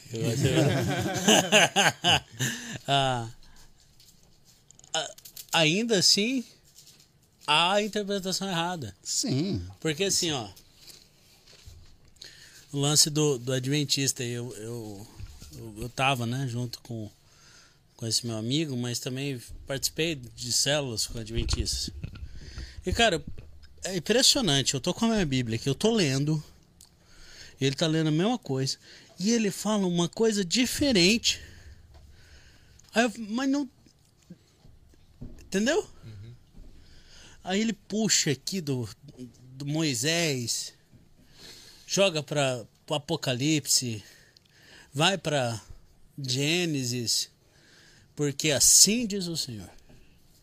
Eu falo, cara, olha que perigo, né? Não. a, a, a, Bíblia de uma pessoa que ela, ela consegue manipular a palavra, tirar você do. E você, por isso que a Bíblia fala: meu povo está sendo destruído porque lhe falta conhecimento. Se você não tem conhecimento, você vai comer o que te derem. Uhum. Né? Uma, uma, uma, eu li uma vez, eu não me lembro quem, quem é a pessoa que escreveu, mas diz assim: se você não sabe para que porto você está se dirigindo, todos os ventos lhe serão contrários. Quer dizer, se você não sabe o que, que você quer da tua vida, se você não tem conhecimento, você vai comer qualquer coisa que entregar para você. E tudo vai ser contra você. Né? Então, é, a interpretação, ela tem que ser o quê? Ela tem que ser dentro da... É, é não vou entrar nesse assunto aqui, porque vai, vai ser muito difícil. Porque dentro da exegese, dentro da, dentro da, da, da, da da crítica textual, dentro da, do que você aprende na teologia, porque muitas pessoas é contra a teologia, né? Tem muito ministério que é contra você, fala, não, você não precisa de teologia, você não precisa de, de, de saber dessas coisas. Mas, ó, um texto que a gente, que a gente, eu já preguei muitas vezes, dessa forma. E você pode pregar dessa forma que dá um entendimento. Mas aquele texto de Mateus que fala assim: Vinde a mim, todos vós que estão cansados e sobrecarregados, e eu vos aliviarei. Aprendei de mim, que sou manso e humilde de coração, né? Tomai o meu fardo, que é leve, né? Ele fala o quê? Ele está falando, tá falando, qual que é a ministração? Olha, você está cansado, você está sobrecarregado, você está pesado, vem, Jesus vai aliviar você. Ele vai tirar a tua carga, ele vai tirar o teu fardo e ele vai, ele vai mudar a vida, a tua vida. É um texto que na temática é o que, é o que diz, não diz? É o que, mas se você vê no original, ele está falando de interpretação. No original grego. Que ele está falando de Talmidim, que são alunos, discípulos. E ele está falando: olha, é, vocês venham ser meus Talmidim, venham ser meus discípulos. Sabe por quê? Porque está tendo um julgo muito forte sobre a vida de vocês. E o que, que é o julgo? O julgo, naquele contexto, era, era a interpretação que os mestres da lei tinham. Por exemplo, tinha Hilel. Hilel ele era o mestre da lei. Ele tinha uma interpretação da lei. Era o julgo de Hilel. Daí tinha Shammai, que era outro, era outro é, mestre da lei, e ele tinha a interpretação dele. Shammai tinha os discípulos dele, Hilel tinha os discípulos dele, e às vezes eles se é, confrontavam. Se confrontavam. Porque a minha interpretação está certa, a minha interpretação está certa, certo? De repente chega Jesus, olha, venham a mim, sejam meus talmidim, meus discípulos, porque o meu jugo não é igual ao jugo deles. É leve. É leve vocês vão ter uma interpretação diferente. É o, é, é, o, é, o, é o que o que, esse, é o que essa passagem no original ela traz. Então a gente tem que saber o que? Interpretar. Ver o que, que diz a palavra tá, no então, original. Hum, é, isso que eu ia te perguntar. O certo, então, não é só ler a Bíblia. É ler no original. Não, é você. No original você vai ter que aprender o grego para ler. Né? Então, né? mas... Ou o hebraico, ou o aramaico. Mas na verdade você buscar os, nós, tem, nós temos o que hoje? Nós, por exemplo, nós temos a Bíblia Deik. A Deik ela é traz as palavras no original para o que, que cada palavra significa, certo? Hoje tem cada cada Bíblia ela tem uma, uma, uma interpretação, tipo tem a Bíblia Promessa, tem a Bíblia é, Esperança, tem a Bíblia é, cada uma focada em um tipo de estudo. O importante é você se debruçar em cima e começar a estudar, né? Tem a, a palavra-chave tem, a, é, tem os dicionários grego, português, português, grego. É uma questão de você, é, você que quer ser um, você que quer interpretar a Bíblia, você tem que aprender. Agora, se você quer só, você quer só ouvir e ser um discípulo, ser um, ser um, um cristão e a, até chegar no céu, amém. Vai ouvindo a palavra, procura uma igreja que você tenha, que você, você é, se identifica. Vê, se identifica, tem uma boa palavra, você vê que ali é pregada a verdade, fica ali, vai, vai para o céu. Agora, se você quer interpretar, ensinar pessoas, no mínimo você tem que fazer é aprender. Né? A partir do momento que você quer se tornar um, exemplo, você quer se tornar um, uma pessoa a ser seguida, a ter discípulo, a ensinar, o mínimo que você tem que fazer é aprender. Uhum. É Essa aí você não sabia, né? Não. Era... Dois, é, né? É, mas se você trazer para os dias de hoje, esses dois. É justamente aí, é todas as igrejas, cada é. uma brigando uma com a outra para falar que eu tô certo ou você tá certo, entendeu? Hoje tá assim, né? Infelizmente. É, e o que a gente mas não é, sempre foi, né? Na verdade, Só, o que a gente tem que fazer tá é pregar. Né? Não critica. Exatamente. Ah, tá escolhe o lugar que se identifica, igual a gente conversou. É, Porque daí a gente começa a falar em corpo. Eu, é, é, o que eu vejo. Posso estar até sendo meio ignorante, né? Mas, cara, eu falei até pra esse meu amigo aí. Falei, irmão, você, você tá focado muito na regra. Pega sua esposa, você não tá indo pra igreja. Vai, vai visitar umas igrejas aí diferentes, abre sua mente, vai achar um lugar onde você vai se identificar para os seus dias de hoje, cara. Se atualiza, né? Você não tá, você não tá, né? Sai do sal. É. limpa, teu, limpa teu HD, é. né? Dá uma zerada, faz um reset aí. Eu falei para ele, eu falei, sabe por quê, cara? Ah, você é contra a igreja adventista. Eu falei, irmão, não sou. Eu penso diferente. Porque eu, eu conheço gente que era alcoólatra e entrou na Adventista, começou a seguir as regras da Adventista e largou o alcoolismo e segue Cristo. O jeito dele. Então eu não vou falar nada. E não falo mesmo.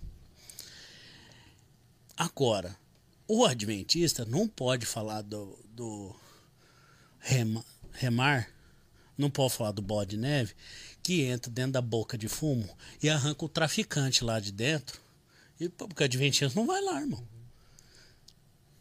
Aí a gente começa a falar em corpo. Cada tribo tem um. Cara, Deus é onisciente. Ele sabe como falar com cada um. É, e, e uma coisa, eu, Como eu te falei, eu posso estar sendo ignorante, mas eu enxergo assim. mas eu vejo o seguinte, o que a gente não pode é julgar. É. Ninguém tem a a Bíblia fala que a gente não pode julgar o profeta, tem que julgar a profecia. É o que a Bíblia fala, Sim. certo? E, por exemplo, eu vejo que Deus, Jesus, ele vem buscar uma igreja dentro da igreja. Dentro de cada igreja tem uma igreja, Sim. que é a igreja de Cristo. Essa é a igreja que Deus vai vir buscar. Não é a placa, né? Não é a placa, não é a doutrina, não é os preceitos, usos e costumes. Ele vem buscar pessoas que estão na presença dele e estão guardando, esperando, ansiando. Aqueles que ficam maranato, Com as é, lamparinas acesas. É isso. Tinha saído aqui? Ó, o pessoal vai fazendo pergunta. Deixe seu like no vídeo. Pelo amor de Jesus. O povo da Reviver, É. vamos compartilhar, vamos convidar. É verdade. Participem aí, mandem suas perguntas. Daqui a pouco a gente vai para o encerramento. Pastor, Veja a Letícia que estava acompanhando, ela está lá em Camboriú. Tá mal, então. Tá mal. tem uma galera aqui, a galera compartilhou. Terezinha Fusinato, Minha mãe. tá assistindo. Olha, que benção. Pastor, o senhor falou uma coisa muito interessante aqui. É, eu tenho um amigo é, que ele namorou durante 10 anos para casar. Hum. Assim, e o senhor contou que Deus já jogou, cantou a bola pro senhor e falou: vai ser sua esposa e você já foi, já foi, casou e Mas eu tenho, eu tenho até receio de falar sobre isso, porque o que tem de gente procurando um, casar logo. casar. Não, não não é casar logo, mas é, hoje em dia o casamento ele está tão fragilizado, né? São tantos divórcios, principalmente agora no tempo de pandemia, que teve que ficar marido e mulher dentro de casa, não se conhecia, de repente se conheceu, falou, mas não foi com você que eu casei? É duro, hein? Né? Então aconteceu Nossa. muito disso, né? aconteceu muito lá, disso. lá. Aconteceu muito disso nesse tempo de pandemia, muitos divórcios aconteceram, né? E, e às vezes falando isso, falando, meu Deus, eu casei errado então. Não, não é verdade. Eu não acredito, eu realmente não acredito que Deus vai chegar para você e falar assim, ó, essa é a pessoa que você vai casar, esse é o teu marido, esse vai ser a tua, né? Esse vai ser o teu Isaac, essa vai ter, ser a tua Rebeca, é com essa que você vai casar. Eu creio que nasce no teu coração o desejo, o sentimento, o amor por uma pessoa, certo? Mas existem casos que acontecem de uma forma diferente. É, como eu falei, eu tive eu tive Vanessa. dois eu tive dois Pega sonhos, gelo. na verdade. Eu sonhei duas vezes que eu estava deitado na cama e tinha uma mulher do meu lado, certo? E eu vi, É visualizei. essa- sonho, tem que avisar para vocês. Foi Então, sonho. Foi- não, sonho, foi sonho, um sonho que eu tive. E eu visualizava essa pessoa deitada do meu lado, eu vi como ela era, tudo certinho. E O rosto, tudo? Sim, não assim, nitidamente, mas eu via como era Silhueta, cabelo, cabelo tudo. tudo, né? E, e eu vi até o carro que essa pessoa possuía. É, Deus mostrou o carro, tudo certinho, que era, que era dessa pessoa. E eu fui pregar num, num congresso, pregar não, na verdade fui acompanhar uma pessoa que ia pregar num congresso em Ribeirão Preto, certo? Um, três dias de congresso. E, e isso também a gente tem que pensar, né? Porque ó, é, eu, eu tinha pouco tempo de conversão, tinha pregado uma vez. E no caminho desse congresso, dentro do ônibus, a pessoa em mim e falou assim: ó, prepara que você vai abrir o congresso. Prepara uma palavra que você vai abrir o congresso na sexta-feira. Eu Aí. quase tive um piripaque, um ataque cardíaco. Eu fiquei, comecei a tremer, tremer, tremer, tremer, tentei abrir, abrir. No fim, preguei, preguei a primeiro dia e preguei a manhã missionária. Foi benção de Deus, graças a Deus, né? Ali começou o meu ministério, graças a Deus. Acabou seu, sua timidez na, na força da. Não, ainda hoje eu tremo para subir no altar. É mesmo? Tremo, tremo, tremo, tremo, tremo, tremo. Meu Deus, nunca. Olha, eu acho que depois dos primeiros 5, 10 minutos que eu começo a relaxar. Mas antes eu, eu fico muito tenso para subir no altar. Acho que é muito temor. Não sei. É, mas Cara, esses dias eu fui dar um recado do, no, no, no Bola de Neve. E assim, eu não tenho vergonha de falar. Cara, a hora que eu peguei o microfone, ele pesava uma tonelada, irmão. E aí eu comecei a tremer e eu falei. Aí eu dei o recado rapidão, pastor. É, esse é o meu recado. E saí assim, mandei no grupo, Fabiano, desculpa. Não sei o que aconteceu. Eu acho que o temor de Deus, assim. É.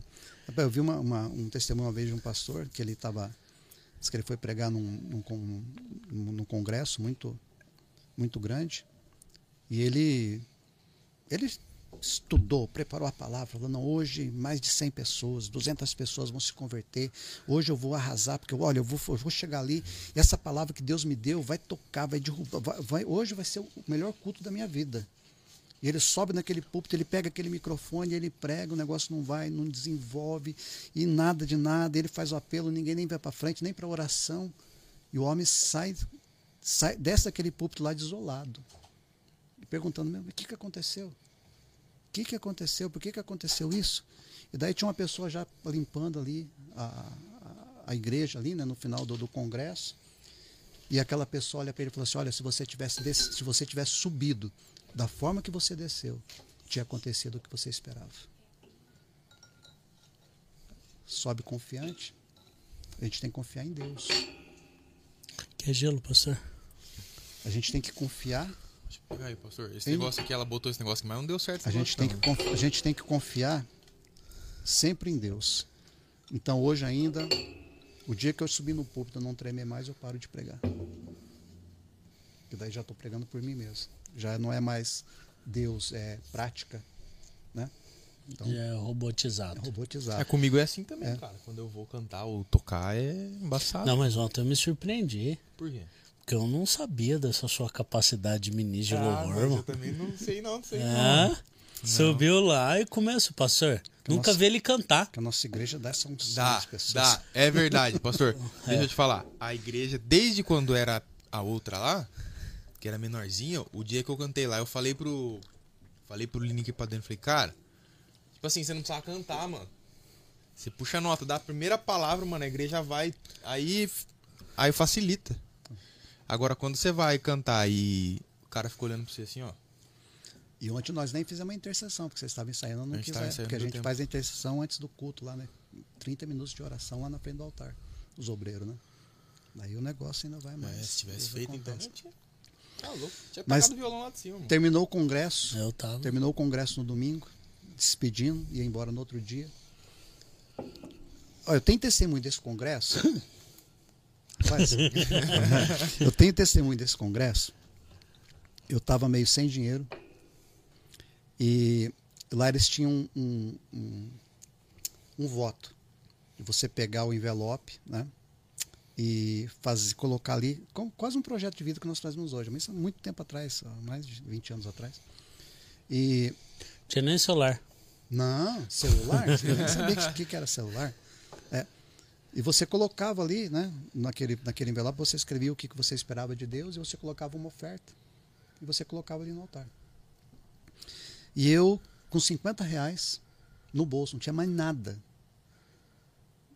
Mais nada, nada, nada, nada. Era, era o que eu tinha para comprar. Olha, para comprar a passagem na época, para mim voltar, que nós já não tinha comprado a passagem de volta ainda, de ônibus. Que era mais ou menos, acho que naquela época acho que era 40, 47 reais, não me lembro quanto que era a passagem. Era o dinheiro que eu tinha no bolso. E eu falei, meu Deus, né, eu vou fazer esse propósito aqui, vou escrever e não vou colocar nenhuma oferta, nada, nada, nada. Daí eu peguei, falei, moço, tirei o cinquentão, coloquei no envelope e coloquei. Falei, pela fé. Não sei como que eu vou embora. Terminou o culto, acho que isso foi nas, no sábado. Terminou o culto, um obreiro chegou, me abraçou. Né? Ó, tua palavra de ontem falou muito comigo, tal, tal, fez assim, tal, colocou alguma coisa no meu bolso. Daí terminou o culto, tal, cheguei lá, coloquei a mão no bolso, fui ver, 50 reais. Uia, eu falei, mexe. Já voltou. Falei, já voltou, né? Eu conheci uma, uma, uma menina lá, uma, uma, uma, devia ter uns 7, 8 anos. Me identifiquei muito com ela, sabe? Ela gostou, sentou do meu lado, a gente ficou conversando. Ela morava no fundo da igreja. Acho que eram pessoas que cuidavam da igreja lá. Uma pessoa muito simples, tá? Bem, uma família bem simples. Ela começou a conversar comigo e ela falou assim: Ah, então, semana que vem vai começar as aulas, né? Eu não tenho material, meu pai não tem dinheiro para comprar.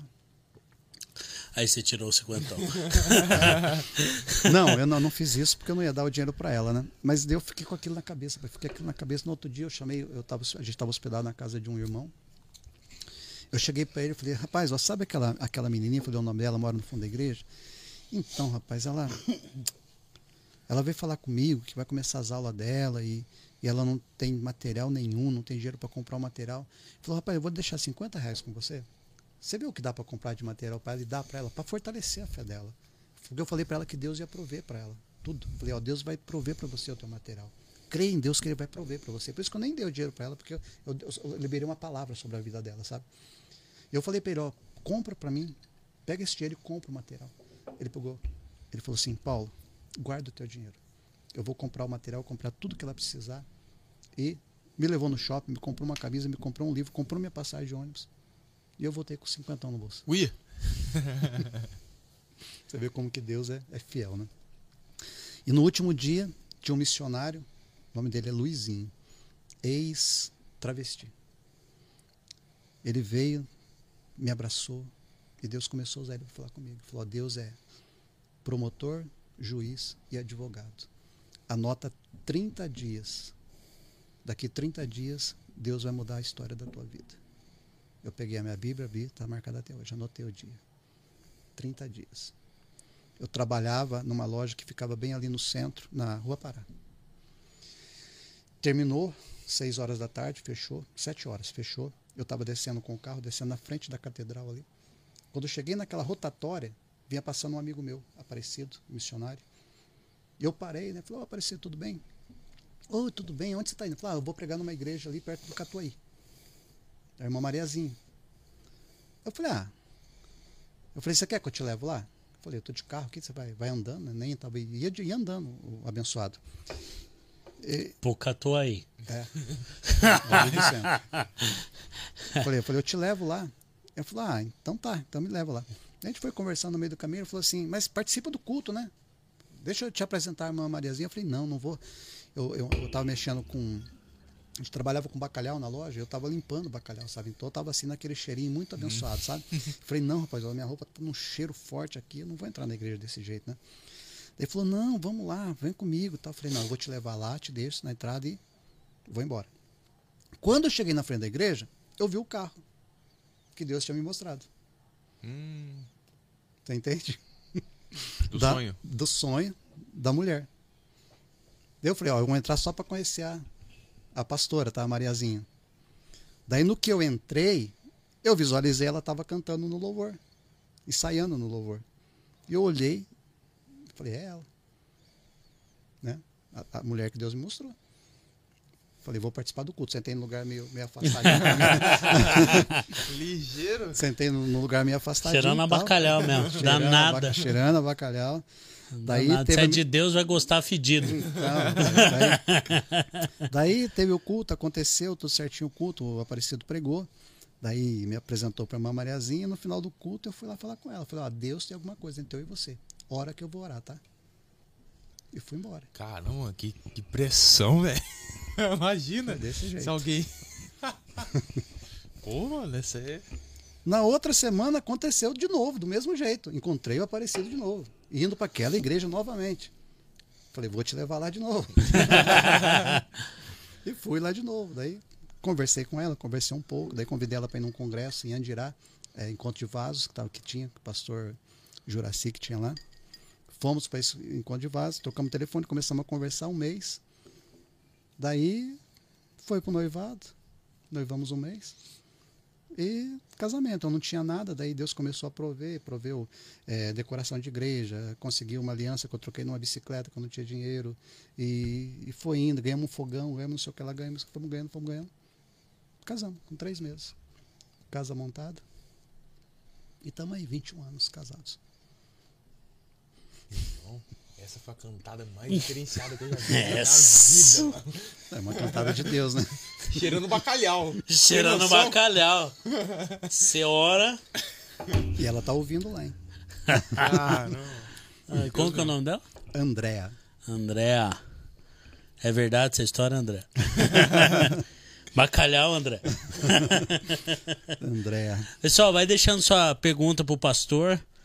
Tá, a gente tá chegando já no time. É, no... O tempo tá acabando, não vai dar tempo, eu não vou responder nada porque vocês vão me colocar em saia justa. então, a história do casamento. Eu tô curiosa com a história do casamento. A Manuela Fusinato falou. É? Minha sobrinha, Emanuele Fusinato. Não, cê- o meu casamento ele foi tão diferente, ele foi tão diferente que eu, eu nem eu, eu vou dizer para uma coisa para vocês, irmãos. Não vou falar onde foi, não vou falar quem foi, mas a, eu, eu tava lá no altar esperando a minha noiva, né, a minha, a minha futura esposa, e o pastor mandaram me chamar, falou, o pastor falou que se a tua esposa estiver maquiada, ele não vai fazer o casamento. É, nada. Te juro. Mandaram uma mensagem para ela. Mensagem não, que não tinha nem celular, né? Ligaram. Não sei como. Lá pro. Onde ela onde fica lá? Salão. Salão. Falou, pode parar. Não, mas já tô maquiada, tal, tal, já estamos saindo. Daí eu falei, ó, se você chegar lá desse jeito, o pastor não vai fazer o casamento. Pararam num carrinho de cachorro quente, ela pegou os guardanapos. Arrancou a maquiagem. Para chegar na igreja. Você vê como que era o negócio antigamente. Entrou na igreja, no meio do casamento, o irmão pediu oportunidade para dar um testemunho. Nossa, Esse foi o meu casamento. sensacional. Quem tava lá vai lembrar desse episódio. E aí? Ué, deram oportunidade, ele contou o testemunho. Mas eu casei. Meu Deus do céu. E aí, Gê?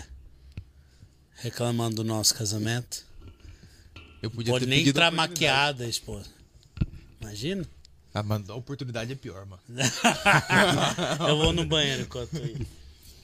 Aí igual aquele casamento que a gente foi, que o pastor falou cinco minutos, o noivo falou. Ah, duas horas e meia. Desculpa, gente. Não, Por que, que vocês vão falar na minha cara isso? Eu já volto, já volto. Ai. Mas, e, e, e como... E sua esposa? Ah, minha esposa, ela. Ah, mas não tem como. Você É. ficou de boa? É, na verdade, até hoje ela fala sobre isso, mas é, casamento é casamento, né? A gente tinha que casar e a gente estava dentro daquela doutrina, né? Uhum. daquele, daquele usos e costumes, né? Sim. Então, ficamos pouco tempo lá também, não ficamos muito tempo. Isso daí saímos de lá, fomos para Deus vivo, né? Daí- o- o- Qual igreja que era? Ah, não falar, tá, não vou desculpa. falar, Tá. porque é meio complicado, né? A gente não pode julgar. Era, era questão do momento, né? É, Naquela e época, né? a- a- E naquela época Naquela era a visão da maioria eu das acredito igrejas. que sim. Da maioria das igrejas. Foi há 21 anos atrás, né? mas é algo que mudou muito, né? Mudou muito. Hoje eu vejo assim, é, quando você, é, quando o senhor saiu do ministério da Deus Vivo para mudar para reviver, é, são assim mundos, mundos distintos de visão, porque começa assim, a, a igreja é preta, né? É. uma moda agora aí. Le- é, eu acho da hora, eu acho muito legal. Tem todo o Até para filmagem, né? Exatamente, tem todo esse porém de filmagem, de você não tirar a atenção das pessoas, de não, né, você foca em quem, em quem tá ali na frente. Eu acho interessantíssimo. É, mas pro pastor, que veio já de muito tempo, de uma igreja mais tradicional, pra mudar assim, como que é? Porque Olha, pra molecada é fácil, Olha, né? eu ainda estou me adaptando, Aham. certo? Me adaptando a tudo. é, forma de liturgia, Fumaça no culto. a fumaça. a E ó, fumaça no pé do Lineker não dá certo. Esse é uma dica que é, não dá certo. É, mas eu tinha comentado com o, o, o Rafael antes do culto. Eu falei, tira daqui, não fica bom. Mas acho que ele não deu tempo dele fazer Não, isso. que deixa no pé eu do falei, Lineker. falei, primeiro que ele, ele lança uma aguinha, né? Ele Ela fala, lança primeiro, né? lança. Então, é, não era ali, era em outro lugar. Eu falei, não, muda de lugar aqui. Mas acho que ele nem se atentou, que eu não estava lá no momento. Aí depois. Mas é, é que está sendo, mas é legal pra caramba. tá sendo arrumado né, ali Não, ainda, aquela tá parte do demais. altar. Tô, tô Ilumina- brincando. iluminação toda, luz negra, né? Sim, Não, tá. Nós fizemos a noite do neon. Uia, Não chegaram a é ver? cheio do, do, dos as, pe- diferentes. as pessoas chegaram a fazer, a fazer, fazer é, maquiagem no rosto com tinta fluorescente, ficou uma coisa maravilhosa. Tá? Às vezes, quando nós colocamos as luzes negras, né? Aham. O pessoal todo de branco, né? As pessoas com roupa clara. Todo mundo brilhando à A noite. gente- nós compramos aquelas pulseiras que brilham, Aham. né? Para todo mundo que chegou. É, ficou assim, um culto maravilhoso. Quem pregou foi a Vanessa de Oliveira, aquela pastora da, da, da- do rádio lá, Ah, da- acho que eu sei. do programa da tarde, Tarde Feliz. Sim, acho que eu Né? sei. uma benção, a benção de Deus, o testemunho dela também. E pregou nessa, nessa noite, né? Um, Aham. foi, foi muito bom, muito. Então essa adaptação tá sendo, tá sendo difícil ou tá tranquilo? Não, para mim, agora, eu sempre gostei. é, Você vê como que esse livro tem tudo a ver comigo? 12 dias para atualizar a sua Aham. vida. Eu estou me atualizando nesse ano. Sim, E o que Deus fez nesse ano, eu não vivi no meu ministério inteiro. Né? sim. O, que, o que Deus fez nesse ano naquela igreja ali, é, nós entramos num barracão que ele estava detonado. Não tinha nada, nada, nada, nada, nada. Eu lembro de ver vídeo dos meninos lá Então. arrumando, pintando, Então, um barracão, um barracão que não tinha nada, nós não tínhamos um real no caixa, certo? Saímos de um, de um barracão de 70 metros, que pagava 850 de aluguel, para um barracão que de 630 metros, um lugar de 630 metros, com um, um aluguel que seria inviável num tempo de pandemia. Uhum. E de repente chegar ali, o que, que a gente vai fazer aqui? Não tinha nem energia elétrica. Eu entreguei outro lugar lá e não tinha nem como fazer culto porque não tinha energia elétrica. Começamos a preparar o lugar. Todo mundo empolgado, lavando, limpando e pintando. E de repente pintou da cor cinza e preto, da cor que é o padrão da igreja, né? De todas as Sim. igrejas reviver. Ah, vamos ter que fazer aqui uma parede de drywall aqui. Quanto que fica? Fica 7.800 reais essa parede. Da onde que a gente vai conseguir? Não, manda fazer. Daí de repente chega o irmão, tá, tá aqui 10 mil reais de, de oferta para fazer a parede. Daí faz a parede. Ah, e agora a gente vai ter que fazer tal coisa, coloca, fazer o altar. Como que faz o altar? Deu um irmão que assim, não, eu vou fazer, pastor, eu não vou cobrar a mão de obra, só você compra o material. Fez o altar, ficou 7 mil reais só de, de parte de ferragem e parte de, de madeira. O altar tá lá montadinho, bonito. Ah, faz isso, faz aquilo. E de repente começou, Deus começou a prosperar, sabe? É, é aquilo que você coloca o pé e Deus coloca o chão, né? Uhum. Você vai e, e vai acontecendo. De repente fizemos uma parede de drywall. Ah, tem que colocar forro. A gente precisa forrar isso aqui, pastor. Quanto que fica um forro? 23 mil reais. Falei, meu Deus, é muito. Vamos, vamos fazer sem forro, vamos fazer que nem a bola neve, só pintar de preto em cima aqui. Né? Vamos colocar as luzes, deixar assim, não, mas não fica bom aqui, pastor. Colocamos forro, tudo Lá pago. na igreja, lá? Na atual igreja? Da dele. Agora? É. Uhum. Vamos colocar forro. Então tá, colocamos forro, tudo pago. Né? Ah, o que, que a gente tem que colocar? Muito quente, tem que colocar climatizador. Quanto climatizador? 18 mil reais. Falei, meu Deus. É, tu- é muito mil, né? É, tudo, é, é, e, e tudo de, de, De, né? de é um dígito, dezenas, né? é, Então, dezenas e dezenas. De repente, eu, e eu vou te falar, o que você fala em cima do púlpito é muito sério. Uhum. Deus honra. Por isso que aquela palavra que eu dei lá ontem, ó, Deus está mostrando aqui que vai levantar empresários aqui. Deus está começando empresas hoje aqui. Eu recebi. E quem tomou posse, Eu levantei a mão na eu hora. já já tive um testemunho do irmão que já começou, já colocou, pastor, estou começando aqui, ó, transformei meu carro aqui num guincho, estou começando a fazer guincho para moto aqui, para isso, aquilo e tal. As pessoas, as pessoas que entendem o mistério e tomam posse, o que é falado em cima do púlpito, sabe? É, na- na- quando a gente está na posição de, no púlpito ministrando a palavra, você está na posição de profeta. Né? É o que a Bíblia fala. Então, o que é falado acima do púlpito, Deus honra. E eu falei, falei, irmãos, ó, coloquei no meu coração, diante de Deus aqui, colocar esse climatizador antes do final do ano. Esse ano ainda, sem dinheiro no caixa. Ah, passou um pouquinho ali, o irmão teve um, fez um negócio muito bom lá. Pastor, estou doando um climatizador, 8 mil reais. Doou, compramos outro, tá lá, climatizador. Então, Deus ele foi fazendo. Se você fizer hoje uma. Ah, vamos fazer um balanço do que, que a gente fez na igreja. Você falava assim, impossível. Mas comprar Deus nada é impossível. E vai acontecer. É, Agora não, igreja. E o púlpito lá é resistente. Me aguentou, pastor? Não, mas o púlpito lá é feito com, com ferragem grossa lá, boa. Não, bom, mano. Aquela- Aguentou você e o Porta, né? Aí o- É, o porta descendo a marreta na batera. as placas de as placas de MDF grossa, né? Tudo bem feitinho. Ele vai microfonar agora a batera, vai microfonar, né? Vai fazer o aquário lá, a gente está preparando para fazer, fazer bem feito, né? E agora. Quantos foca- membros tem a igreja ali, pastor? Para hoje nós devemos estar ali com 70, 80 membros mais ou menos. Porque teve assim, da mudança de ministério, teve assim, as pessoas vieram todas.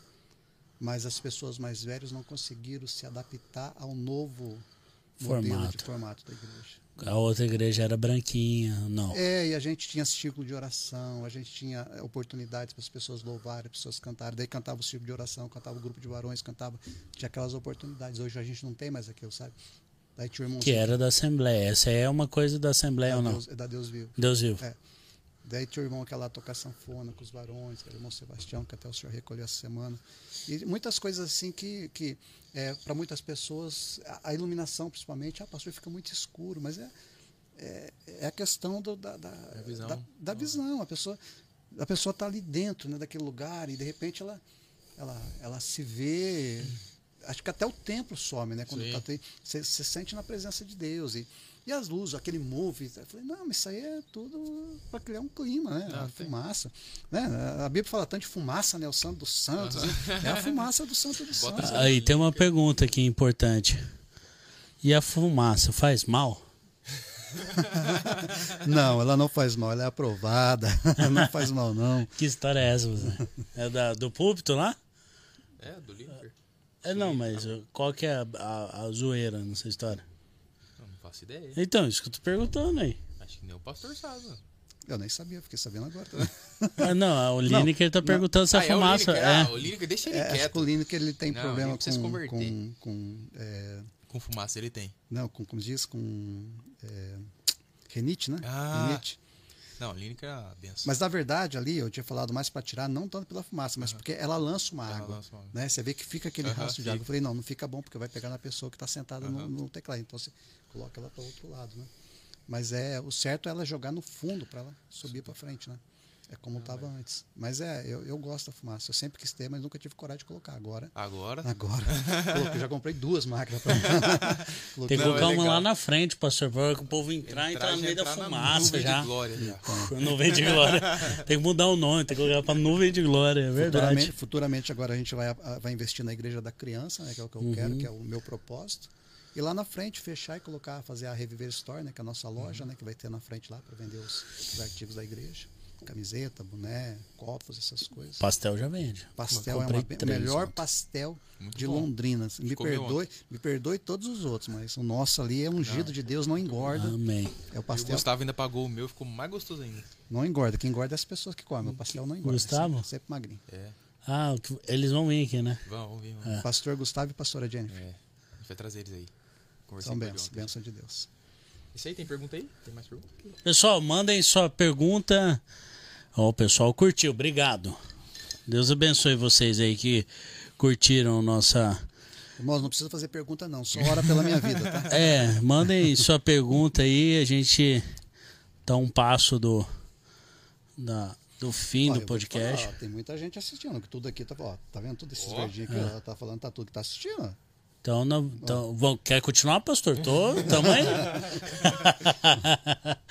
Mas, pastor, é, é, eu fi- eu fico muito feliz quando vem autoridades nesse podcast. A gente sempre chama bastante amigos, pessoas influentes no reino, mas ah, pastor sempre é, uma, é um privilégio para a gente. Então eu queria muito agradecer ao senhor por ter aceitado esse convite aí, ter disponibilizado um tempo precioso para estar aqui. Obrigado por ontem também, ter ah, dado essa oportunidade para a gente, ter tratado a gente tão bem, né? Sim. né, Gui? Foi, foi uma honra ter, Servir junto ter servido junto ontem à noite.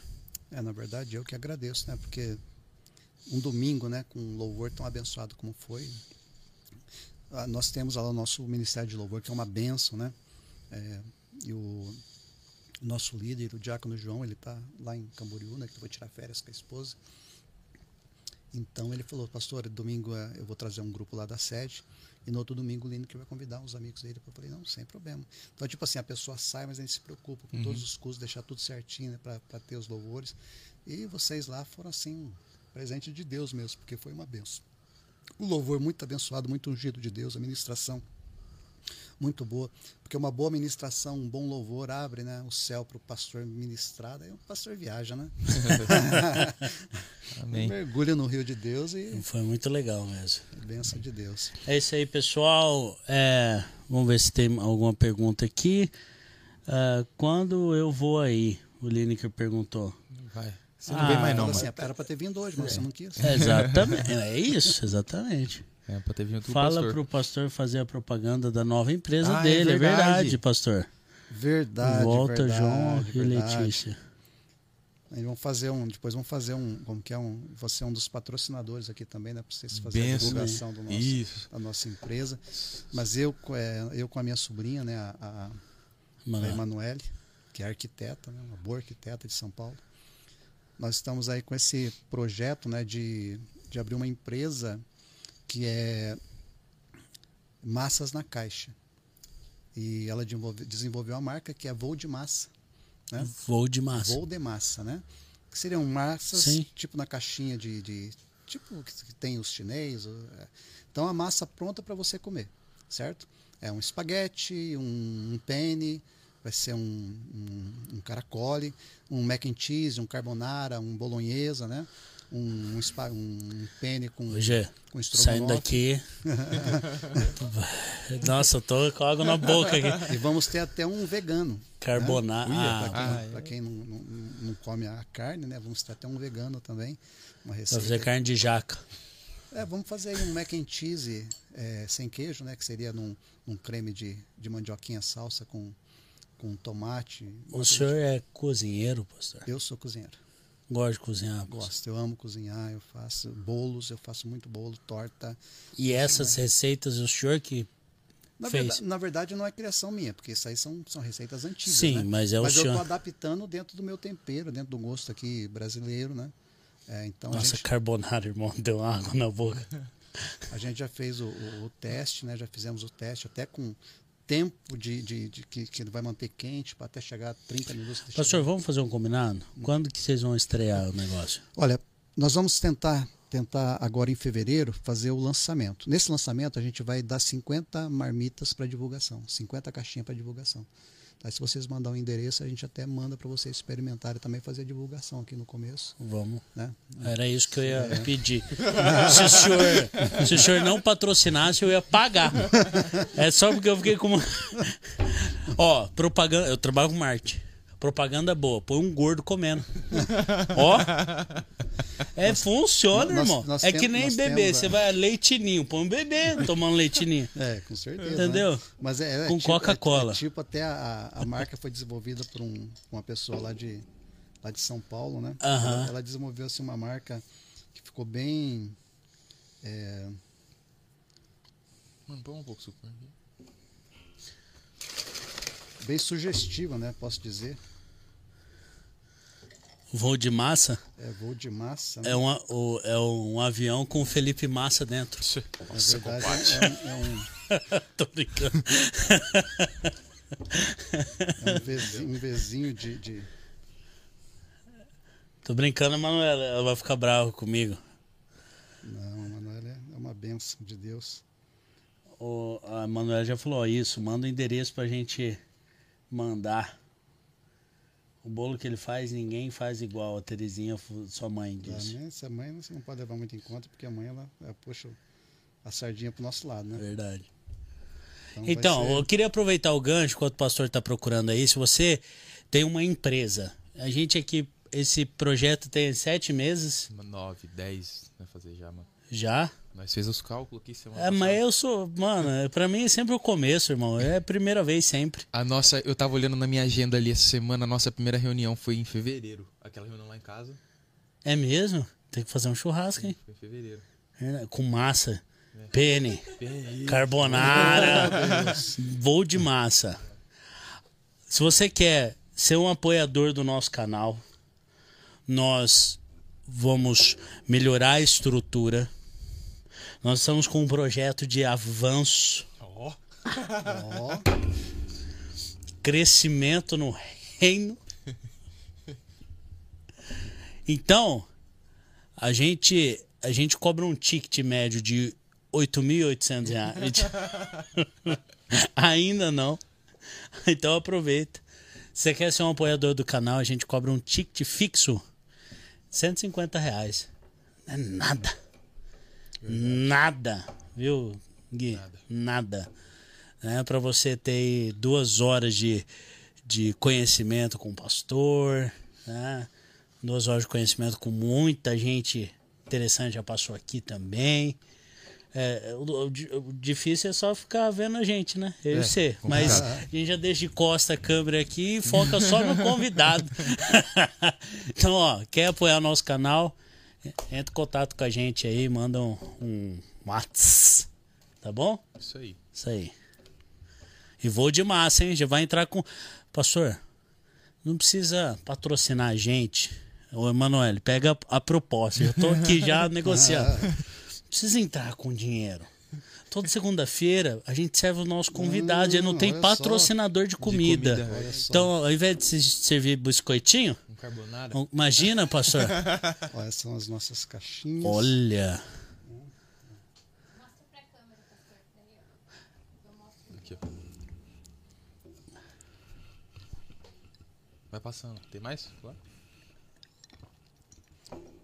Não são todas as fotos que tem aqui.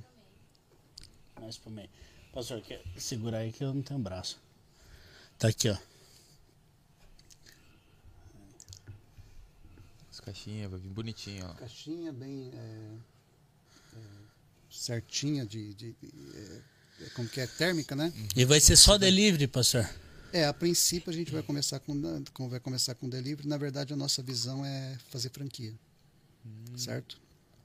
O modo de você ter, o modo de você ter na sua casa é abrir uma franquia dentro da sua casa para trabalhar em três pessoas para você ganhar uma média de 15 a 20 mil por mês, certo? Seria a, Quero. a, a visão de franquia, né? Eu Então- não posso, pastor, porque eu vou comer o estoque inteiro. Mas é, essa semana nós estamos vendo a parte de a parte de Franqueabilidade. A parte de o, o local, né? Local. Estamos vendo o local essa semana para a gente começar. Vai atender E- toda Londrina. Isso, a gente vai atender pelo iFood, né? Então vai ser. Ó, a a Manuel princípio- falou que tá fechado. Ai, nossa. Ai, vai ter que acordar Toda segunda manhã de fevereiro vamos mandar pra vocês. Vou de massa! Olha só, olha só, isso é, Glória a Deus. isso é Deus Vamos cuidar do Deus tempo, hein, irmão? puro, Deus puro na terra, fazendo. a- Não, mas ah, é, não, é, não é porque. Não é porque. Não é, Com cenário novo. não, é porque sou, não é porque sou eu não que faço, mas Olha, bicho. sabe? É a coisa, a coisa que eu, eu- eu trabalhei muito tempo com. Pastor, o senhor alimenta duplamente a vida das pessoas. Graças a Deus. Leva a palavra e leva E qual seria carbonara. o vinho que combinaria? Harmonizaria com. Ah, top demais. Aí tá o... Vou de ma... Ah, Voo de massa é, uma, é um macarrão fazendo V de, de Vitória. Vitória, e voo de massa. Tá, tá pegando? Dá mais um na tela e põe um pouquinho pra trás. O celular pra trás. Mais, mais, mais, mais, mais. Aí. O precinho vai ser muito bom, um preço bem acessível, vai chegar quentinho, pronto para comer. Top. Caramba. Então o projeto é pra começar quando? Fevereiro. Fevereiro. Aí Então, a gente, Manuela ó- já falou aqui mês de fevereiro inteiro, segunda-feira, vou de massa.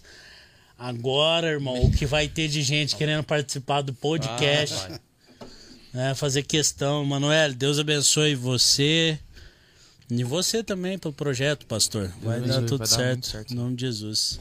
Queria que o senhor deixasse uma mensagem. Queria agradecer todo mundo aí que está assistindo o podcast. Que Deus abençoe imensamente vocês. É, e é isso aí, Gui. Obrigado. Antes do pastor Eu que agradeço. encerrar aí com a mensagem final. Isso aí. Pastor, obrigado mais uma vez. Obrigado pelo culto de ontem também, pela oportunidade que o senhor deu pra gente lá. Por ter confiado, Não, ele né? já falou que quer rodar o Brasil agora ministrando. tá bom. Eu nem Deus. canso. a gente já montou um grupo agora. É. Acabou, Chama foi. Cash Jam Ministério de Louvor. Coloca aí, agenda aberta. Agenda aberta. Agenda aberta. Obrigado, foi, foi bênção demais. A gente voltou muito cheio de lá. E é isso aí, deixa sua mensagem, pastor, pra quem assistiu, pra quem vai ver depois. Mas amém, eu agradeço né, essa oportunidade maravilhosa de estar aqui com vocês, conhecer né, vocês realmente, que eu não conhecia na verdade, né? Pessoas maravilhosas, incríveis de Deus. Eu Amém. creio que isso aqui é, é, é um lugar. Podemos dizer que isso aqui é uma igreja, né? Sim. Porque a Bíblia fala que onde dois ou mais se reúnem no nome dele, nós estamos reunindo no nome dele, ele está presente. Amém. Então, a presença de Deus está aqui, a presença de Jesus, do Espírito Santo. Eu creio que é uma coisa que eu tenho falado na igreja, quase todo culto de domingo que eu ministro. 2001, 2021 foi um ano de semeadura e meia lágrimas. porque veio essa pandemia, muitas pessoas foram recolhidas por Deus, muitas pessoas perderam seus empregos, firmas, empresas fecharam, né? pessoas perderam emprego, uma dificuldade financeira, mas no meio de lágrimas, como diz a palavra, né? nós semeamos, nós lançamos a semente. E, e Deus coloca muito forte no meu coração que 2022 é tempo de colheita. É tempo de colher aquilo que foi semeado em 2021. Amém. Então eu creio que tanto ali na minha igreja, no nosso ministério, na, na, na, Reviver, como na de vocês, na Bola de Neve, como aqui né, na, na, na empresa de vocês, nesse, nesse podcast, eu, eu acho que vai ser um, um momento de vocês começarem a colherem frutos, Amém. não só espirituais, que frutos espirituais a gente colhe sempre, mas realmente em uma prosperidade financeira, principalmente, né? É algo que Deus começa a abrir portas onde não tem porta. Falou, mas como que isso pode acontecer? Deus ele pode fazer o impossível acontecer. Amém. Portas que a gente não que a gente nunca imagina. Aquilo que é improvável é o que Deus faz sempre. Amém. Então eu profetizo isso sobre a vida de vocês, hum. que muitos frutos venham a ser colhidos, né, nesse ano de 2022 e que para todos que estão nos assistindo temos muitas pessoas, muitas pessoas da, da nossa igreja aqui, né, meu, meu, minha família está participando e aqueles que vão assistir também pelo YouTube que esse ano é, seja um ano de colheita, um ano que você vai viver as promessas de Deus. Uma coisa é você ter promessa, uma coisa é você crer na promessa, outra coisa é você viver as promessas. E eu creio que 2022, é, apesar da gente ligar uma televisão, ver um jornal e tudo está destruindo, acabando conosco, né?